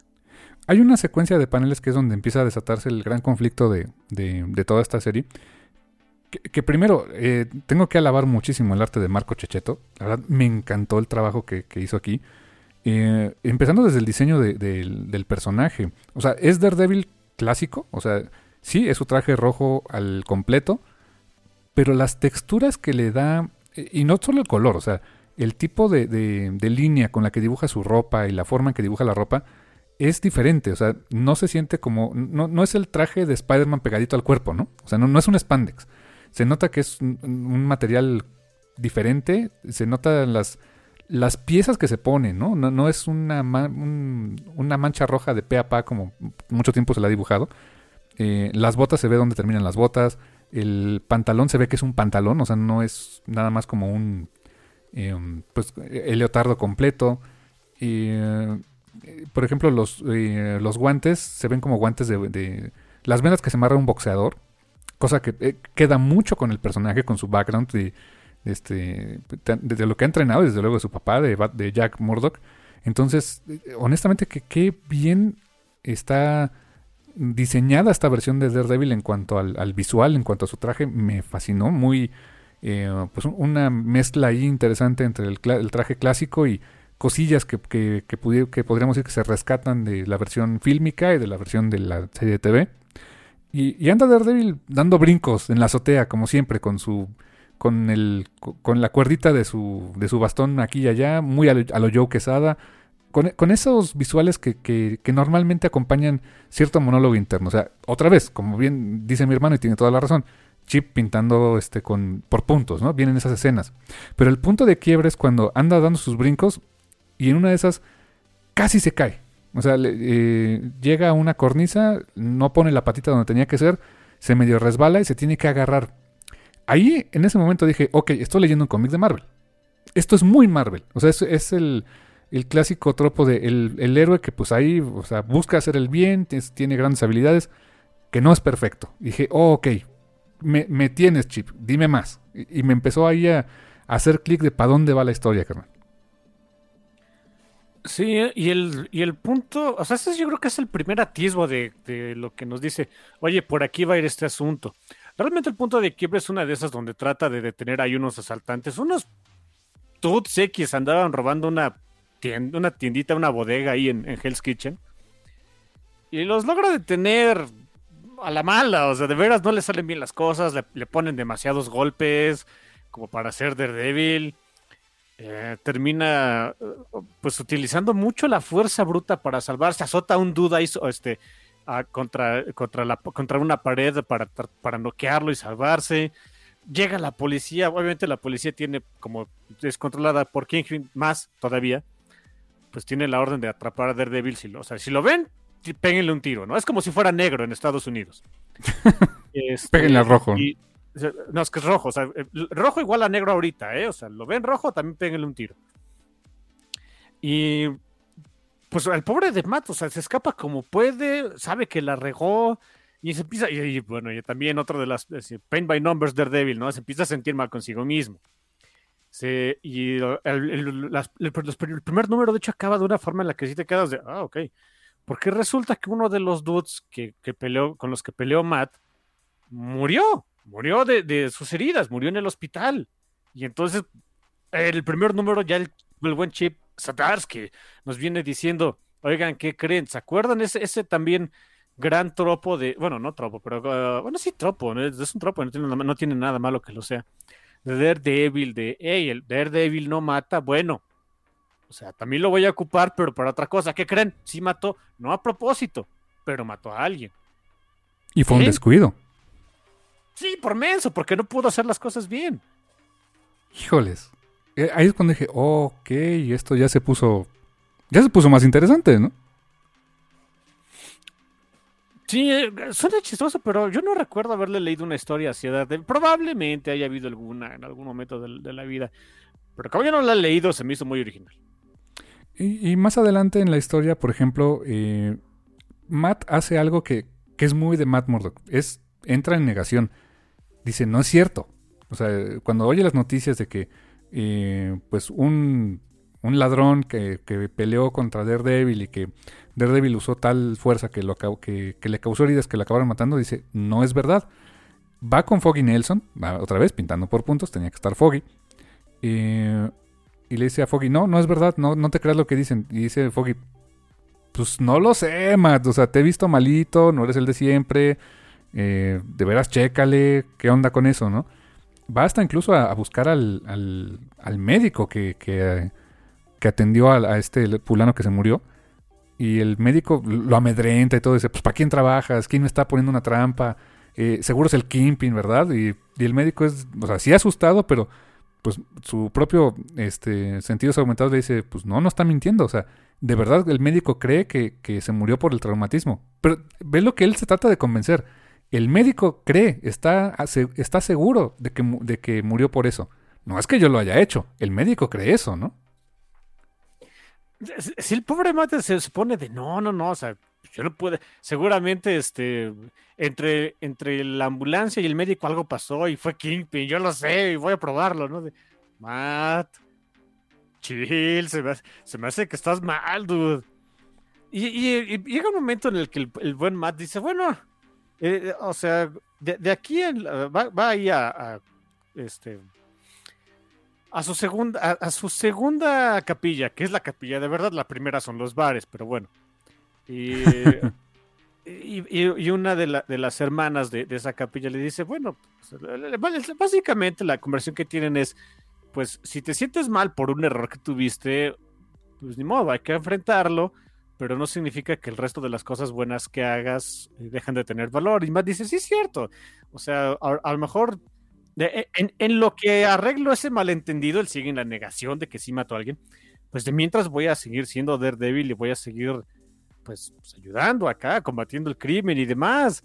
Pero empieza a notar diferentes, o sea, eh, eh, diferentes situaciones, entre ellas que la gente ya lo ve con mello, o sea, la gente, la gente, o sea, él es el hombre sin miedo, pero no significa que la gente no le tenga miedo a él, incluso la gente inocente, porque ya, ya, ya saben que, chin, Daredevil sí mató a un dude, y si soy el siguiente, y, y, hay un diálogo que está muy padre que, que, refuerza eso. Dice, yo no maté a Leo Carraro, que se llama el, el, el, ladrón, ¿no? Pero lo único que ve la gente es un hombre muerto y a otro hombre con cuernos en un traje rojo. O sea, eso, se viste de diablo, ¿no? Sí. Cubierto en sangre. Dice, o sea, claro que, que te vas a dar miedo, dude, ¿no? Sí, que muele a palos. Bueno, es un decir sí a palos y a, y a puño limpio a, a, la gente. O sea, sí está muy mal. Ya, ya, ya, o sea, en los ojos del espectador sí es de... Uh, Sí, es cierto, Matt. Que aquí voy a decir algo que no a mucha gente le va a gustar, pero eso lo exploró Mark Steven Johnson en su película de Daredevil. Eh, ¿La de Ben Affleck? Sí, ¿te acuerdas que llega un momento donde está... O sea, ese, ese Daredevil, por cierto, ese sí mataba y sin broncas, ¿no? El de Ben Affleck. Ah, sí. Eh, y te acuerdas que, que en una de esas está salvando, creo que a un niño, no sé, no sé, le acaba de dar una paliza a alguien enfrente de un niño y, y el niño se espanta, ¿no? y le acaba diciendo, I'm not the bad guy, no soy el chico malo, no soy el malo, ¿no? Como que ese, ese beat más o menos lo tomaron para, no sé si es la referencia exacta, pero eh, por, o sea, tiene sus múltiples fallas esa película de Daredevil, pero esa idea también se había explorado por ahí, no con la mejor ejecución, pero era la idea. Ah, bueno, ok, va, me late, sí, ¿por qué no? Porque sí da miedo, ¿no? o sea, te vistes para dar miedo, en algún momento le vas a dar miedo a la gente. A la gente que quieres proteger. Changos. No, o incluso a la gente que, que... O sea, sí, sí, a la gente que quieres proteger y sí a la gente a la que estás dándole a golpes, pero la gente incluso que no tiene nada que ver, que te ve muy de lejos, que ni está en tu ciudad, pues ves una foto, ves un reportaje de Daredevil y que ves a un cuate vestido de rojo con cuernitos moliendo a la gente a golpes, ¿no? Y dices, okay. Y de hecho en esa misma página luego dice el, el, diálogo así de, pues sé que Foggy no me cree y si él no me cree que es mi mejor amigo, ¿qué van a pensar los demás? Corte A, tenemos a esta eh, Christine Ritter y este, ¿cómo se llama el actor que hace de Luke Cage? Y, y Mike, y Mike eh, Colter, ¿no? Colter. Eh, están igualitos, no manches, son idénticos. Ya, eh, o sea, sí, o sea, estamos, estamos obviamente hablando de, de Jessica Jones y, y Luke Cage. Sí, ya el, el, look que tienen los personajes es 100% acotado al que tuvieron en las exitosas series de Netflix. Sí, 100%. Eso sí, con su hijita, con su hijita de Jessica. Es, Jessica y Luke, eso no puede faltar, ¿no? Danny Cage. ¿Danny? Sí, Danny se llama. Suena como Danny Cage Ghost Rider. Más o menos. Futura Capitán América, según esto. ¿What? ¿Really? Órale, no me sabía eso. Que se supone que, o sea, toda... en varios así como que futuros raros, ella es la futura Capitán América porque es igual de fuerte que los que sus papás. Damn. Eso está, tiene todo el sentido del mundo, ¿eh? Bueno, eh, ah, técnicamente sería más fuerte que, el, que, que Steve. Pues sí, sí. Porque, por ejemplo, tanto Jessica como Luke son mucho más fuertes. Tienen fuerza sobrehumana, ¿no? Sí, por supuesto. Y por eso Luke, por supuesto, tenía que estar vestido con una camiseta amarilla porque pues, Luke Cage, ¿no? Sí, y, este, y esta Jessica Jones está con una chaqueta de cuero y jeans. Porque Jessica Jones, ¿no? Eh, ay, pero pequeño paréntesis ahí. Eh, No, no me disgusta para nada, ¿no? El, que los personajes de los cómics ahora se parezcan a sus versiones eh, eh, de las películas o de las series. Pero sí hay un. Hay algún momento en donde digo, miren, qué bueno que no todos los personajes los quieran llevar o los puedan llevar a, a la pantalla chica o grande, eh, sobre todo para que no, para no vernos constreñidos con esa versión que ya se hizo famosa. Eh, en ese sentido, me da gusto, por ejemplo, que Jessica y Luke y Matt se vean como, su versión de, este, de Netflix, pero ni actúen como ellos, eh, ni, ni los cómics se hayan adaptado a la realidad que te dejaron esas adaptaciones. Porque, por ejemplo, sería deshacerse de Danny y eso no me gustaría. Es un buen punto. O sea, que tengan el look, cool. Es un buen, un buen este guiño, ¿no? Pero que sean los personajes que hemos conocido, al- con todas sus fallas y historias y todo el rollo de, por ejemplo, Jessica, que tiene una historia horrible con el Purple Man. No tan horrible como la serie, pero sí. Y de alcoholismo y bla, bla, bla. y- Sí, y era pendenciera y toda la onda. En eso sí se parecen. Pero era ahora, es una este es una mamá responsable y toda la onda. ¿Te acuerdas en Civil War? Ella dijo, vámonos de aquí al demonio porque pues está mi hija, ¿no? Sí.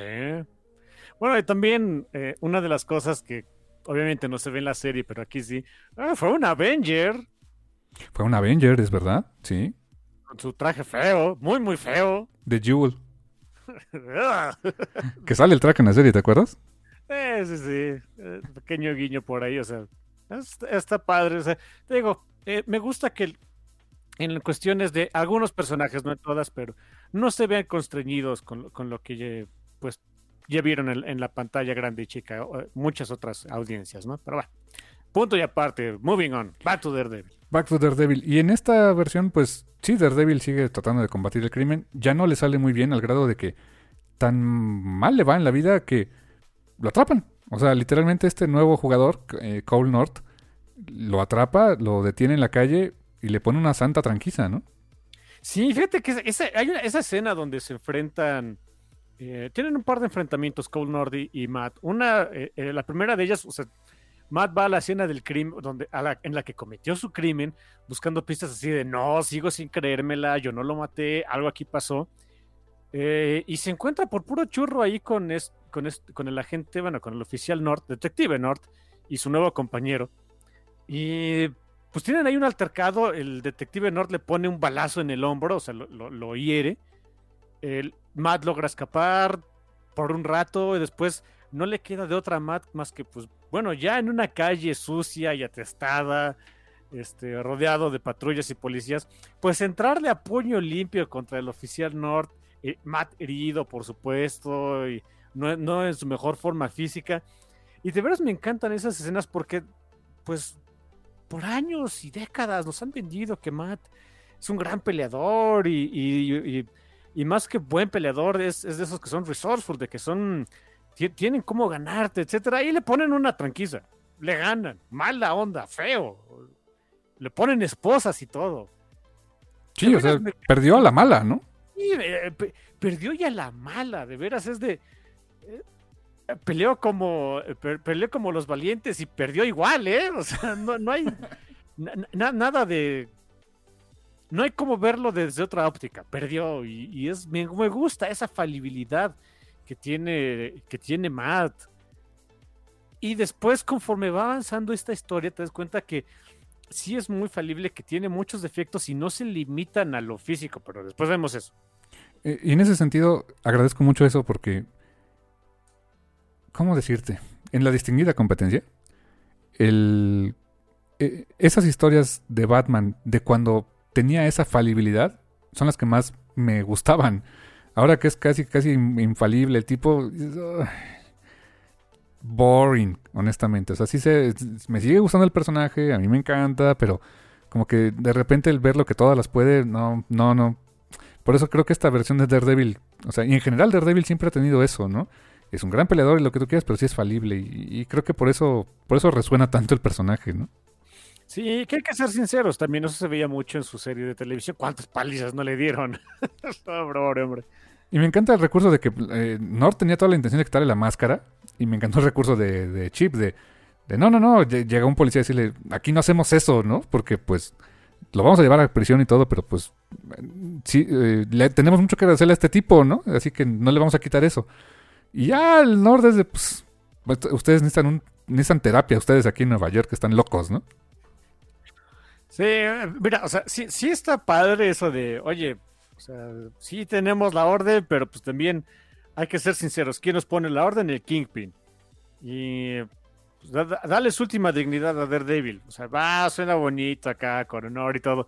Pero ese comentario de Nord y, y, bueno, metatextualmente de Chip de, o sea, va, ok, pero vayan a terapia, están mal de la cabeza por estar en Nueva York. Es de, ajá.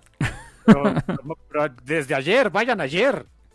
Ha de hacer falta para estar ahí, ¿no? En Hell's Kitchen. Y mucho, eh, Hell's Kitchen y todo Nueva York, es de... No, no sé cómo, o sea, en el universo Marvel debería ser como que la ciudad más barata del, del mundo para vivir, porque ¿quién quiere vivir ahí? Guácala, cada rato llegan... Miren, si no hay un tipo vestido de diablo pegándole a la gente por las calles, a cada rato hay balaceras, hay lagartos gigantes este, viviendo por las, eh, por, eh, por las alcantarillas que quieren convertir a todos en lagarto, creo. A cada rato hay invasio- invasiones extraterrestres y cosas mágicas, no sé qué. Hay Galactus. Luego llega Galactus. No, no, no, qué horror. Ah, se- Estarían muy baratas las rentas en el universo Marvel ahí, ¿no? Debería ser así como que dos por uno de, de departamentos en renta. ¿No quieren? No, no, no, está bien, joven, gracias. Lo más, sí, le- lo- los lugares más este, codiciados son en el medio este estadounidense, donde no hay absolutamente nada. No, no tienes vecinos como a 5 kilómetros a la redonda, ¿no? Y es así, eh, el conteo es como de eh, 1.5 superhéroes por cada 100.000 habitantes, ¿no? Y dice, gracias al cielo. Porque bueno, como las cosas se ponen locas en Nueva York, y, cuando vi la siguiente escena dije, ok, creo que ya sé quién viene. Alguien libera a Daredevil, lo, o sea, ya estaba, ya lo habían subido a la, a la patrulla y lo liberan, o sea, le hacen un, hacen todo un operativo para liberarlo con balace- balacera y todo el rollo. Y cuando vi que es una, era un arma automática disparando desde un tripié, dije, ah, ok, creo que ya sé quién viene aquí a echarle la mano al rojo. Y sí, Eh, eh, by Numbers, Daredevil. ¿Quién tiene que llegar? El loquito idiota de Frank Castle. Santo Dios. Por supuesto que tenía que llegar. Y como siempre son interesantes, o sea, mira, sí, ya lo hemos visto muchas veces, hasta en, hasta en live action, si quieres. Pero siempre la interacción entre, entre Daredevil y, Punisher, siempre tiene algo divertido, siempre tiene algo interesante, ¿no? Sí, es un buen reto para los escritores, ¿eh? el, el generar eh, interacciones nuevas, novedosas, interesantes entre dos personajes que honestamente eh, pues ya hasta, ¿cómo decirlo? Tienen una tarjetita de veces que me encuentro con, con Frank Castle. A ver, pícale aquí a la sexta me dan un sándwich gratis, ¿no? Eh, es muy, yo siento que, bueno, yo supongo, debe ser bastante difícil llegar como escritor y decir, bueno, voy a poner a, a Daredevil y Frank Castle. O sea, si quieres vender el pitch, yo creo que en Marvel es de, ajá, y luego, pues Sí, ya ¿no? se la saben, ¿no? Y, y hacerlo interesante es difícil. Eh, hay por cierto, no había comentado que eh, una de las cosas que me gustan de Chip Zdarsky, eh, y creo que, bueno, Chip Zdarsky, y, que me doy cuenta que tengo mucho ese pet peeve con los escritores es cómo fluye el diálogo entre sus personajes. Hay grandes escritores que tienen grandes ideas, que, que- construyen mundos fantásticos y, perfectos y bla, bla, bla, que a la hora de hacer el diálogo, pues lo lees, o sea, es mala onda, lo lees y ya, no pasa nada, ¿no? Hickman, te estoy hablando. Em, pero hay otros escritores eh, que a- que cuando que a la hora de hacer que a sus personajes interactuar hacen que esos personajes eh, no solo te importen, sino que te identifican, no tenga, nada que ver contigo, que puedas identificar algunas cosas en ellos que ves en ti, que puedas empatizar con ellos, con situaciones que les, que les están ocurriendo, que quieras escucharlos hablar más porque son divertidos de alguna manera, es algo que Chip Zdarsky tiene mucho. Él maneja un muy buen, muy, muy buen diálogo, él sabe hacer que fluya de manera divertida. Y, digo, eh, en el caso de He-Man lo puse, es un caso muy extremo, pero, o sea, lean lean su X-Men, o sea, el X-Men actual, son grandes ideas, es una forma de construir mundos fantásticos, o sea, es ingeniero el tipo, se ve que sabe eh, eh, cómo, cómo construye cosas, empieza de a poquito en poquito y las va haciendo cada vez más complejas para él sin que tú te des cuenta, o sea, es un gran escritor, pero hay que ser sinceros, de repente el diálogo no es lo suyo. Se, nota que de repente utiliza muchas voces en off, mucho caption, mucha narración eh, omnisciente para explicarte cosas, porque es, la, es el tipo de mundos que construye, está bien y se vale, es un excelente recurso, no estoy criticándolo de manera negativa. Eh, pero, por ejemplo, para historias de este tipo, donde pues quien te importa es el personaje, siento que alguien como Hickman no quedaría. Y yo creo que es, una gran, es un gran acierto de Marvel, y honestamente yo creo que también de Hickman y de sus editores, el de, oye, sí, está padre todo lo que estás haciendo con X-Men, nos está vendiendo mucho dinero, por favor síguele, pero no quieras abarcar más. Eh, eh, mm, un pequeño mini spoiler rápido. Ya, ya seguí la, la, parte de New Mutants donde deja de escribir Hickman y empieza a escribir Vita se nota, se nota honestamente que, que Hickman estaba haciendo más world building con, eh, con New Mutants, sí con muchas, o sea, sí estaba dándole su, buen lugar a los personajes, etcétera, etcétera. Pero llega Vita Ayala y uh, lo que la señorita Ayala hace entonces es, pues ya que, ya que lo hizo, o sea, ya que el trabajo, la primera parte del trabajo está chico Hickman, bueno, vamos a darle personalidad a sus personajes, vamos a hacer que que platiquen, que, los veas interactuar, que te importen sus interacciones. Eh, se me hizo un gran acierto que Hickman no esté, o sea, sí sea como que el supervisor de todo, pero no esté en todo en X-Men. Y haciendo, eh, regresando a Daredevil, es algo que me gusta mucho de Chip. Su diálogo es muy divertido. Quieres seguir escuchando a los personajes hablar, o sea, divertido, a pesar de que están hablando de repente de cosas horribles, ¿no? Pero, pero se, te hace, se te hace ligero el diálogo. Eh, encuentra formas de hacerlo interesante, de hacerlo fluido, incluso a veces de hacerlo ligero. Cuando están hablando Matt y, cuando, Matt y, Castle, eh, sí sientes ese antagonismo, pero ese antagonismo de, pues ya sé cómo eres, ¿para qué quiero hacerte entender, no? O sea, es, eh, la interacción que tienen es mucho ese banter de, oye, Murdoch, pues, bueno, no, sabe qué es Murdoch, ¿no? Oye, Daredevil, ya sé que ya viste la luz y estás matando gente, bien, vamos a matar más gente juntos, ¿no?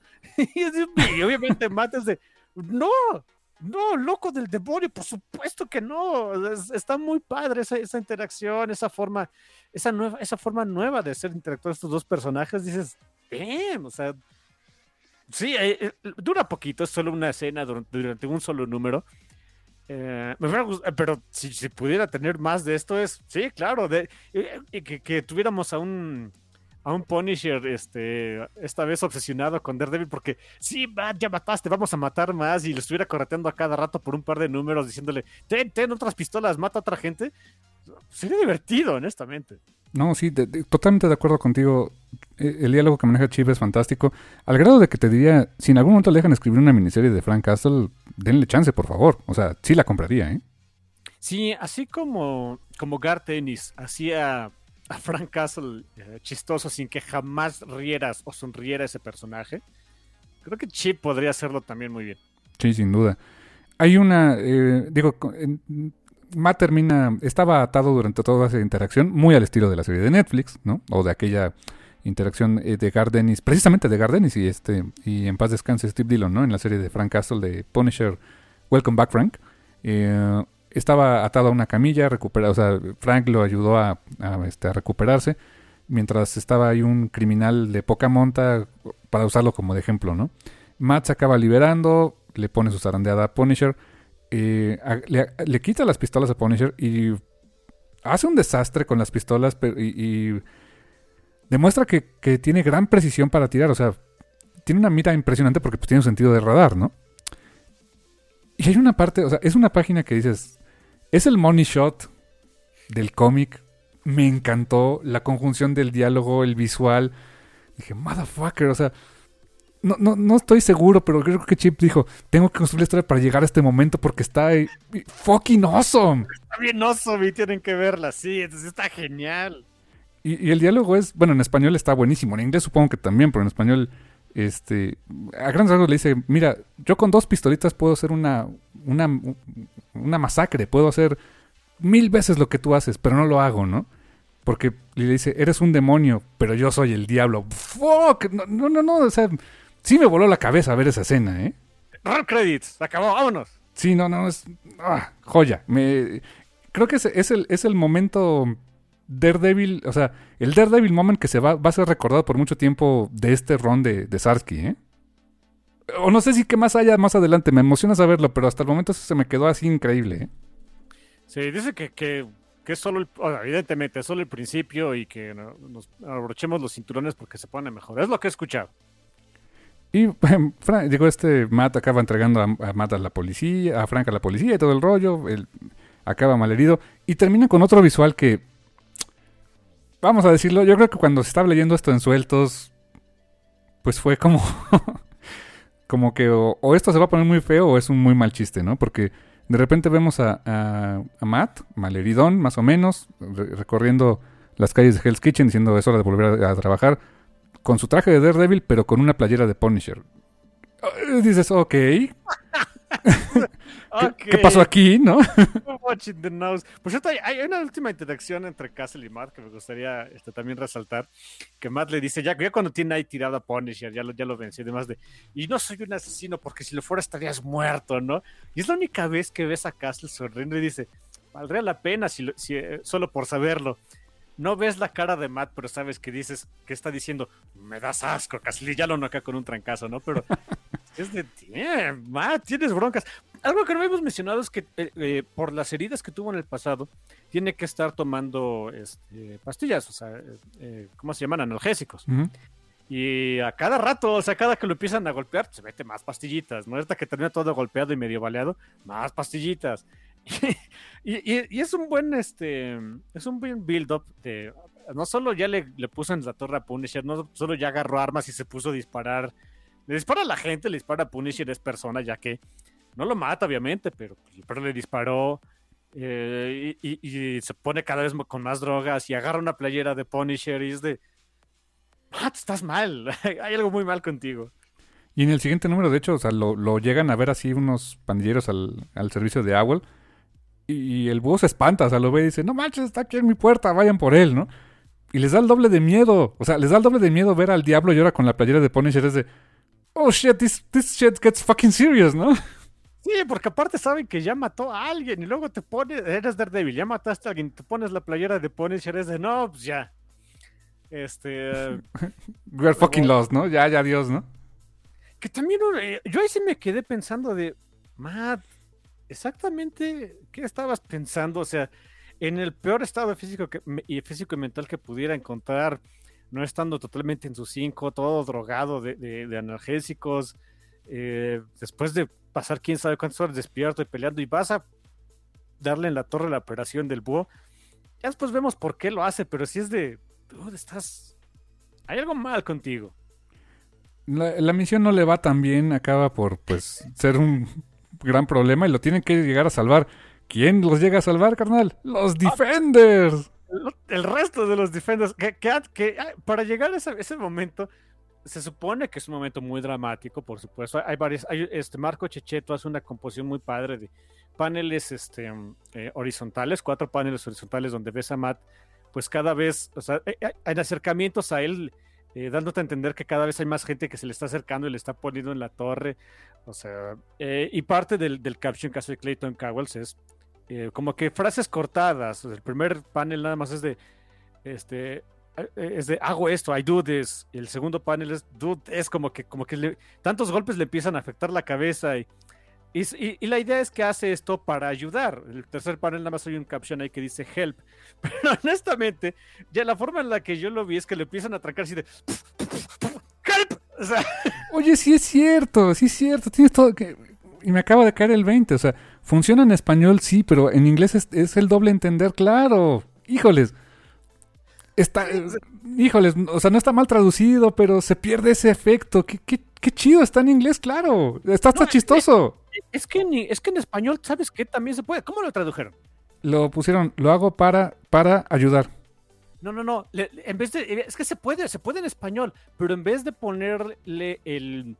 eh, la palabra ayudar, o sea, de, de que ya está, ya está conjugado ese verbo, bueno, o, eh, Sí. en- ponlo como ayuda.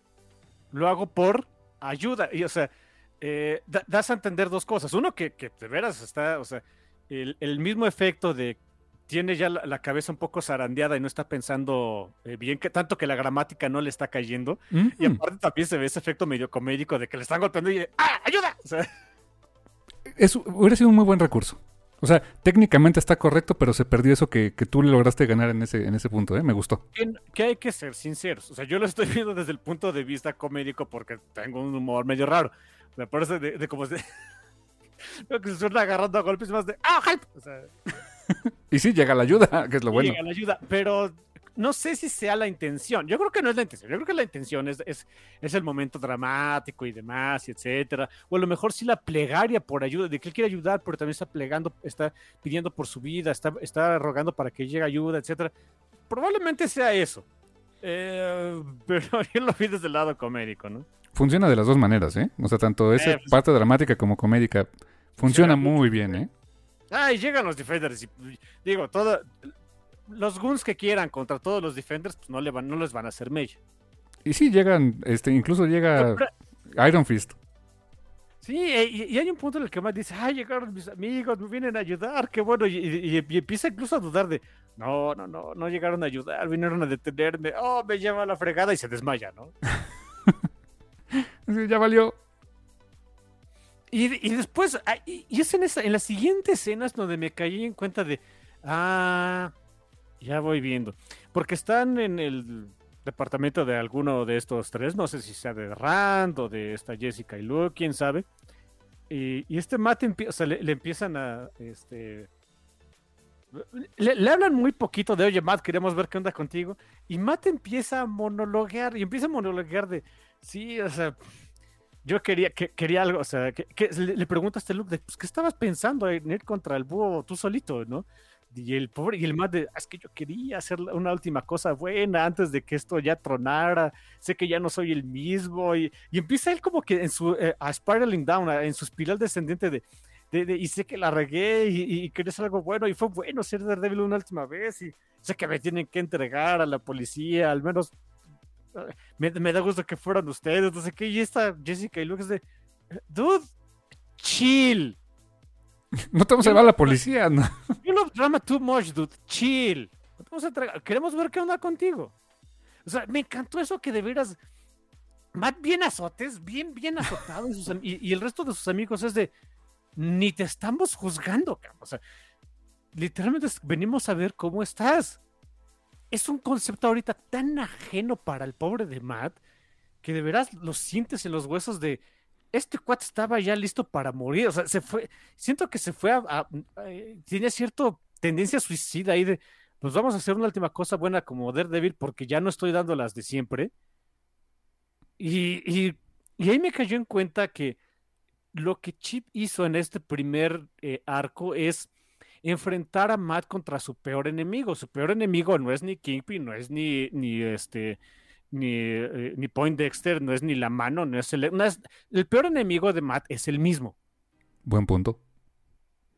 en el momento en el que este cuate empieza con sus debrayes de, de, de azotarse y de odio, la, la ciudad depende de mí, dependo de la ciudad y, y bla, bla, bla, bla, bla. Es ahí cuando empezamos a perder a Daredevil. Y me remito a la última historia que leí completa, completa de él, que fue esa parte donde se es el Kingpin del crimen y, este, dirige la mano, que lo poseyó un demonio o algo así. En el momento en el que él empieza a decir, de, de- empieza como que a dudar de, de- que él es, de que él no es pachón, pero puede llegar a hacer cosas pachonas.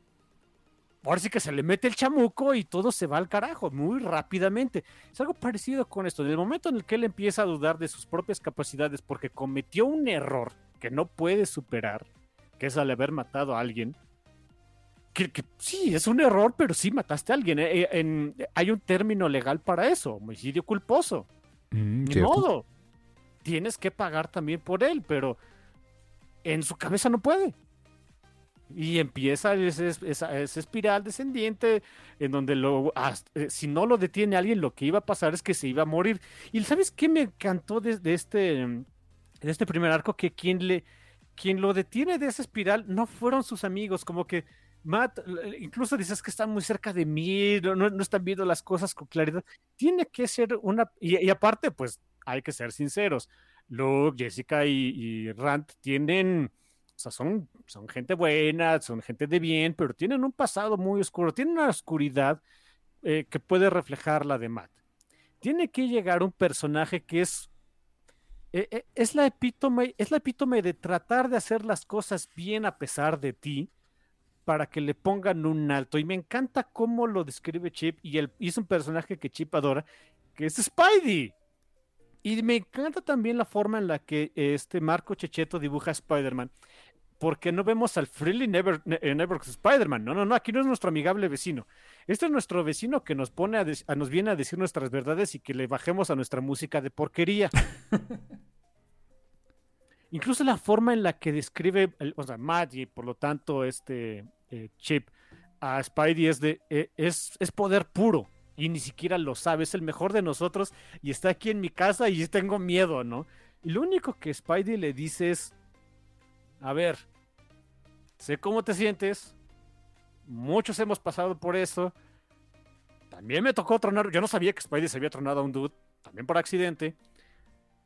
Pero hay que superarlo. Pero también hay, pero, y le dice, y, pero hay que reconocer en el momento en el que ya no podemos, en el que ya no estamos dando lo mejor de nosotros.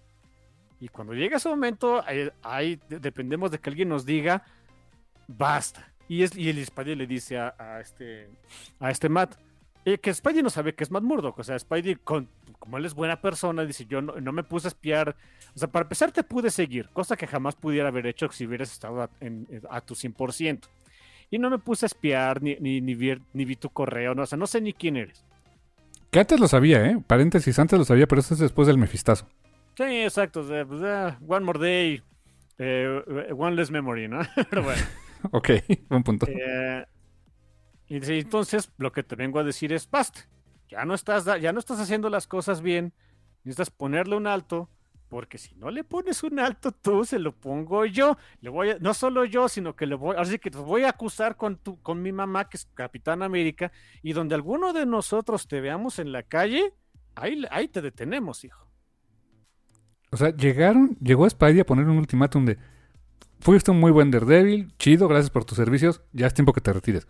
Motherfucker, eso no lo veía venir, ¿eh? Sí, cuando Spidey, la persona más bondadosa del mundo, que, que, es, el, es el, el, superhéroe Marvel por excelencia, tiene todas las mejores intenciones y trata de hacer lo mejor que puede con todos los defectos del mundo. Y te dice, ¿ya? ¿Hasta aquí?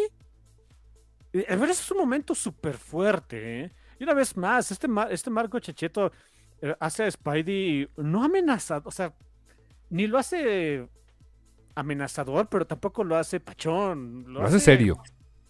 Exacto, vemos a un Spidey serio, y para ver a Spidey serio es muy, muy raro. Y lo que me encanta es que Matt dice, sí es cierto. Hasta le, le entrega su máscara a Spidey de, ok, tienes razón, ya mi cuerpo y mi mente ya no pueden. Daredevil no more. O sea, es entregarle su placa, ¿no? Casi, casi. Casi, casi le entrega la placa, exactamente. Holy shit. Wow. Te, digo que por eso cuando leí este tomo me quedé de. Motherfucker, o sea. ¿Cómo extrañaba Daredevil? Y cómo extrañaba que hicieran cosas nuevas con Daredevil. Y Chip lo logró. Lo logró pintando con, puntos si quieres, pero lo logró. Sí, me, me, encantan los dos últimos paneles de, de, este primer arco, donde Marco Chicheto pues ya vemos a Matt en su departamento, ya solito, todavía, este, con nada más con la mitad del traje de Daredevil, con las vendas que le pusieron ahí sus amigos, sentado en una silla. Y, echa la cabeza hacia atrás, no, no, no triste. Yo siento que es más bien como alivio de bueno, ya acabó, ¿no? Ándale, como de. Eh, y esa sensación que te transmite Marco Checheto con su, con su dibujo, eh, yo siento que, que, se transmite muy bien hasta el lector, hasta yo como lector decía, después de este viaje que fue muy caótico y fueron muchos golpes, donde sentí que hasta a mí me pusieron la tranquilidad de la vida, fue de, bueno, pues ya acabó, ¿no? De veras, es, está muy bien construido este, este primer arco de Daredevil de Chip Zdarsky. ¿eh? Y eso me pone a pensar, ¿y para dónde vamos ahora? O sea, la verdad es que es una historia que tiene un final tan, tan bien construido, tan... En, mi cabeza podría ser el, final definitivo de Matt Murdock, de, de, Daredevil. O sea, está muy bien hecho. ¿Qué, ¿Qué, tiene Chip todavía para ofrecer? O sea, tiene, por supuesto. O sea, la serie continúa y ha sido un éxito. Pero ¿para dónde vamos? O sea, me emociona saber para dónde vamos, ¿eh? ¿Verdad? Sí, de verdad, está muy padre. Vale, vale mucho la pena el poder eh, poder seguir esta serie. Si se quiere continuarla, porque número uno, sí extrañaba yo también al Diablito eh, de Hell's Kitchen. Y aparte, ay, cuando está tan bien hecho, sí, ¿no? Sí quiere entrarle. Sí, sin duda. Eh, ventajas para entrarle, pues ahorita lo está publicando Smash en español. Sacó este tomo, esperemos que. O sea, no es ninguna garantía de que haya más. las ventas lo decidirán, ojalá que sí. Pero si no, pues como dices en Comixology, por ejemplo, encontraste en super descuento el primer volumen, ¿no? Sí, lo encontré en 3 dólares. Estaba en una venta de algo. Creo que precisamente por Chip Zdarsky, por alguna razón. Y, ay, 3 dólares. Así que pues eh, seguirlo está, está fácil, la serie continúa, este, los TPs también en, en inglés si los quieren, pues también están conseguibles. Y uh, la verdad es que es un cómic de Marvel redondo, muy bien hecho. Y, um, para quien siempre anda diciendo que no, que en Marvel, ya sabes, ¿no? Que, que es para, para, niños casi casi, que, que, pues las historias no son eh, a lo mejor maduras o sofisticadas. Chip entrega una historia bastante bien hecha en ese sentido y sin sentirse como, como que es la última coca del desierto por hacer algo violento, ¿no? O sea, creo que hace un balance muy adecuado, ¿no?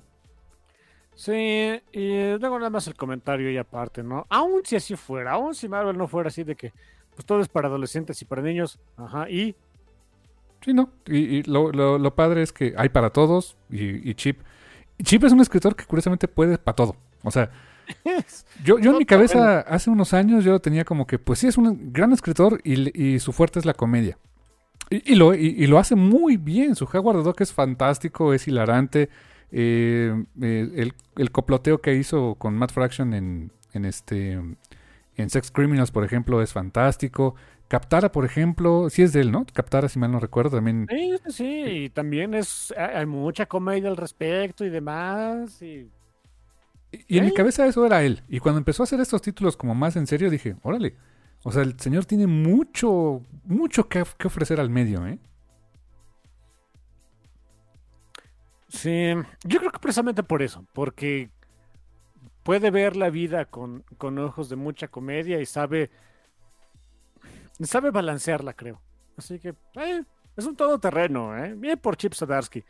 Nominado a Leisner, yo creo que es probable que se lo lleve. Y sería muy merecido. Una, una en seis posibilidades de llevarse. pues sería muy merecido. matemáticas de mí, hombre. Como, como dice el buen Chip, incluso lo puso ahí en su Twitter de nominado al mejor este eh, como dijo, este, eh, straight white writer, o sea, porque todos estaban middle age white writer también, o sea, pues, todos blancos, mediana edad. Y, eh. Eh, y me encanta que él no se toma en serio, es la onda del buen chip. Es que sí, eso exacto, hasta él hace bromas de eso, o sea, no, no dan, bueno, ya, ¿para qué decir, para qué esas comparaciones? Lean Daredevil de Chip Zdarsky, o lo que quieran de o lo que quieran, el chiste es que lo lean, pero este cómic en particular es muy recomendable. Y si quieren leer más de Chip, más de Chip y de sus de, sus este su muy particular forma de ser. Suscríbanse a su newsletter, a su newsletter en la página de Chip Zdarsky. Es muy divertido. Es muy, muy divertido y muy informativo su, newsletter.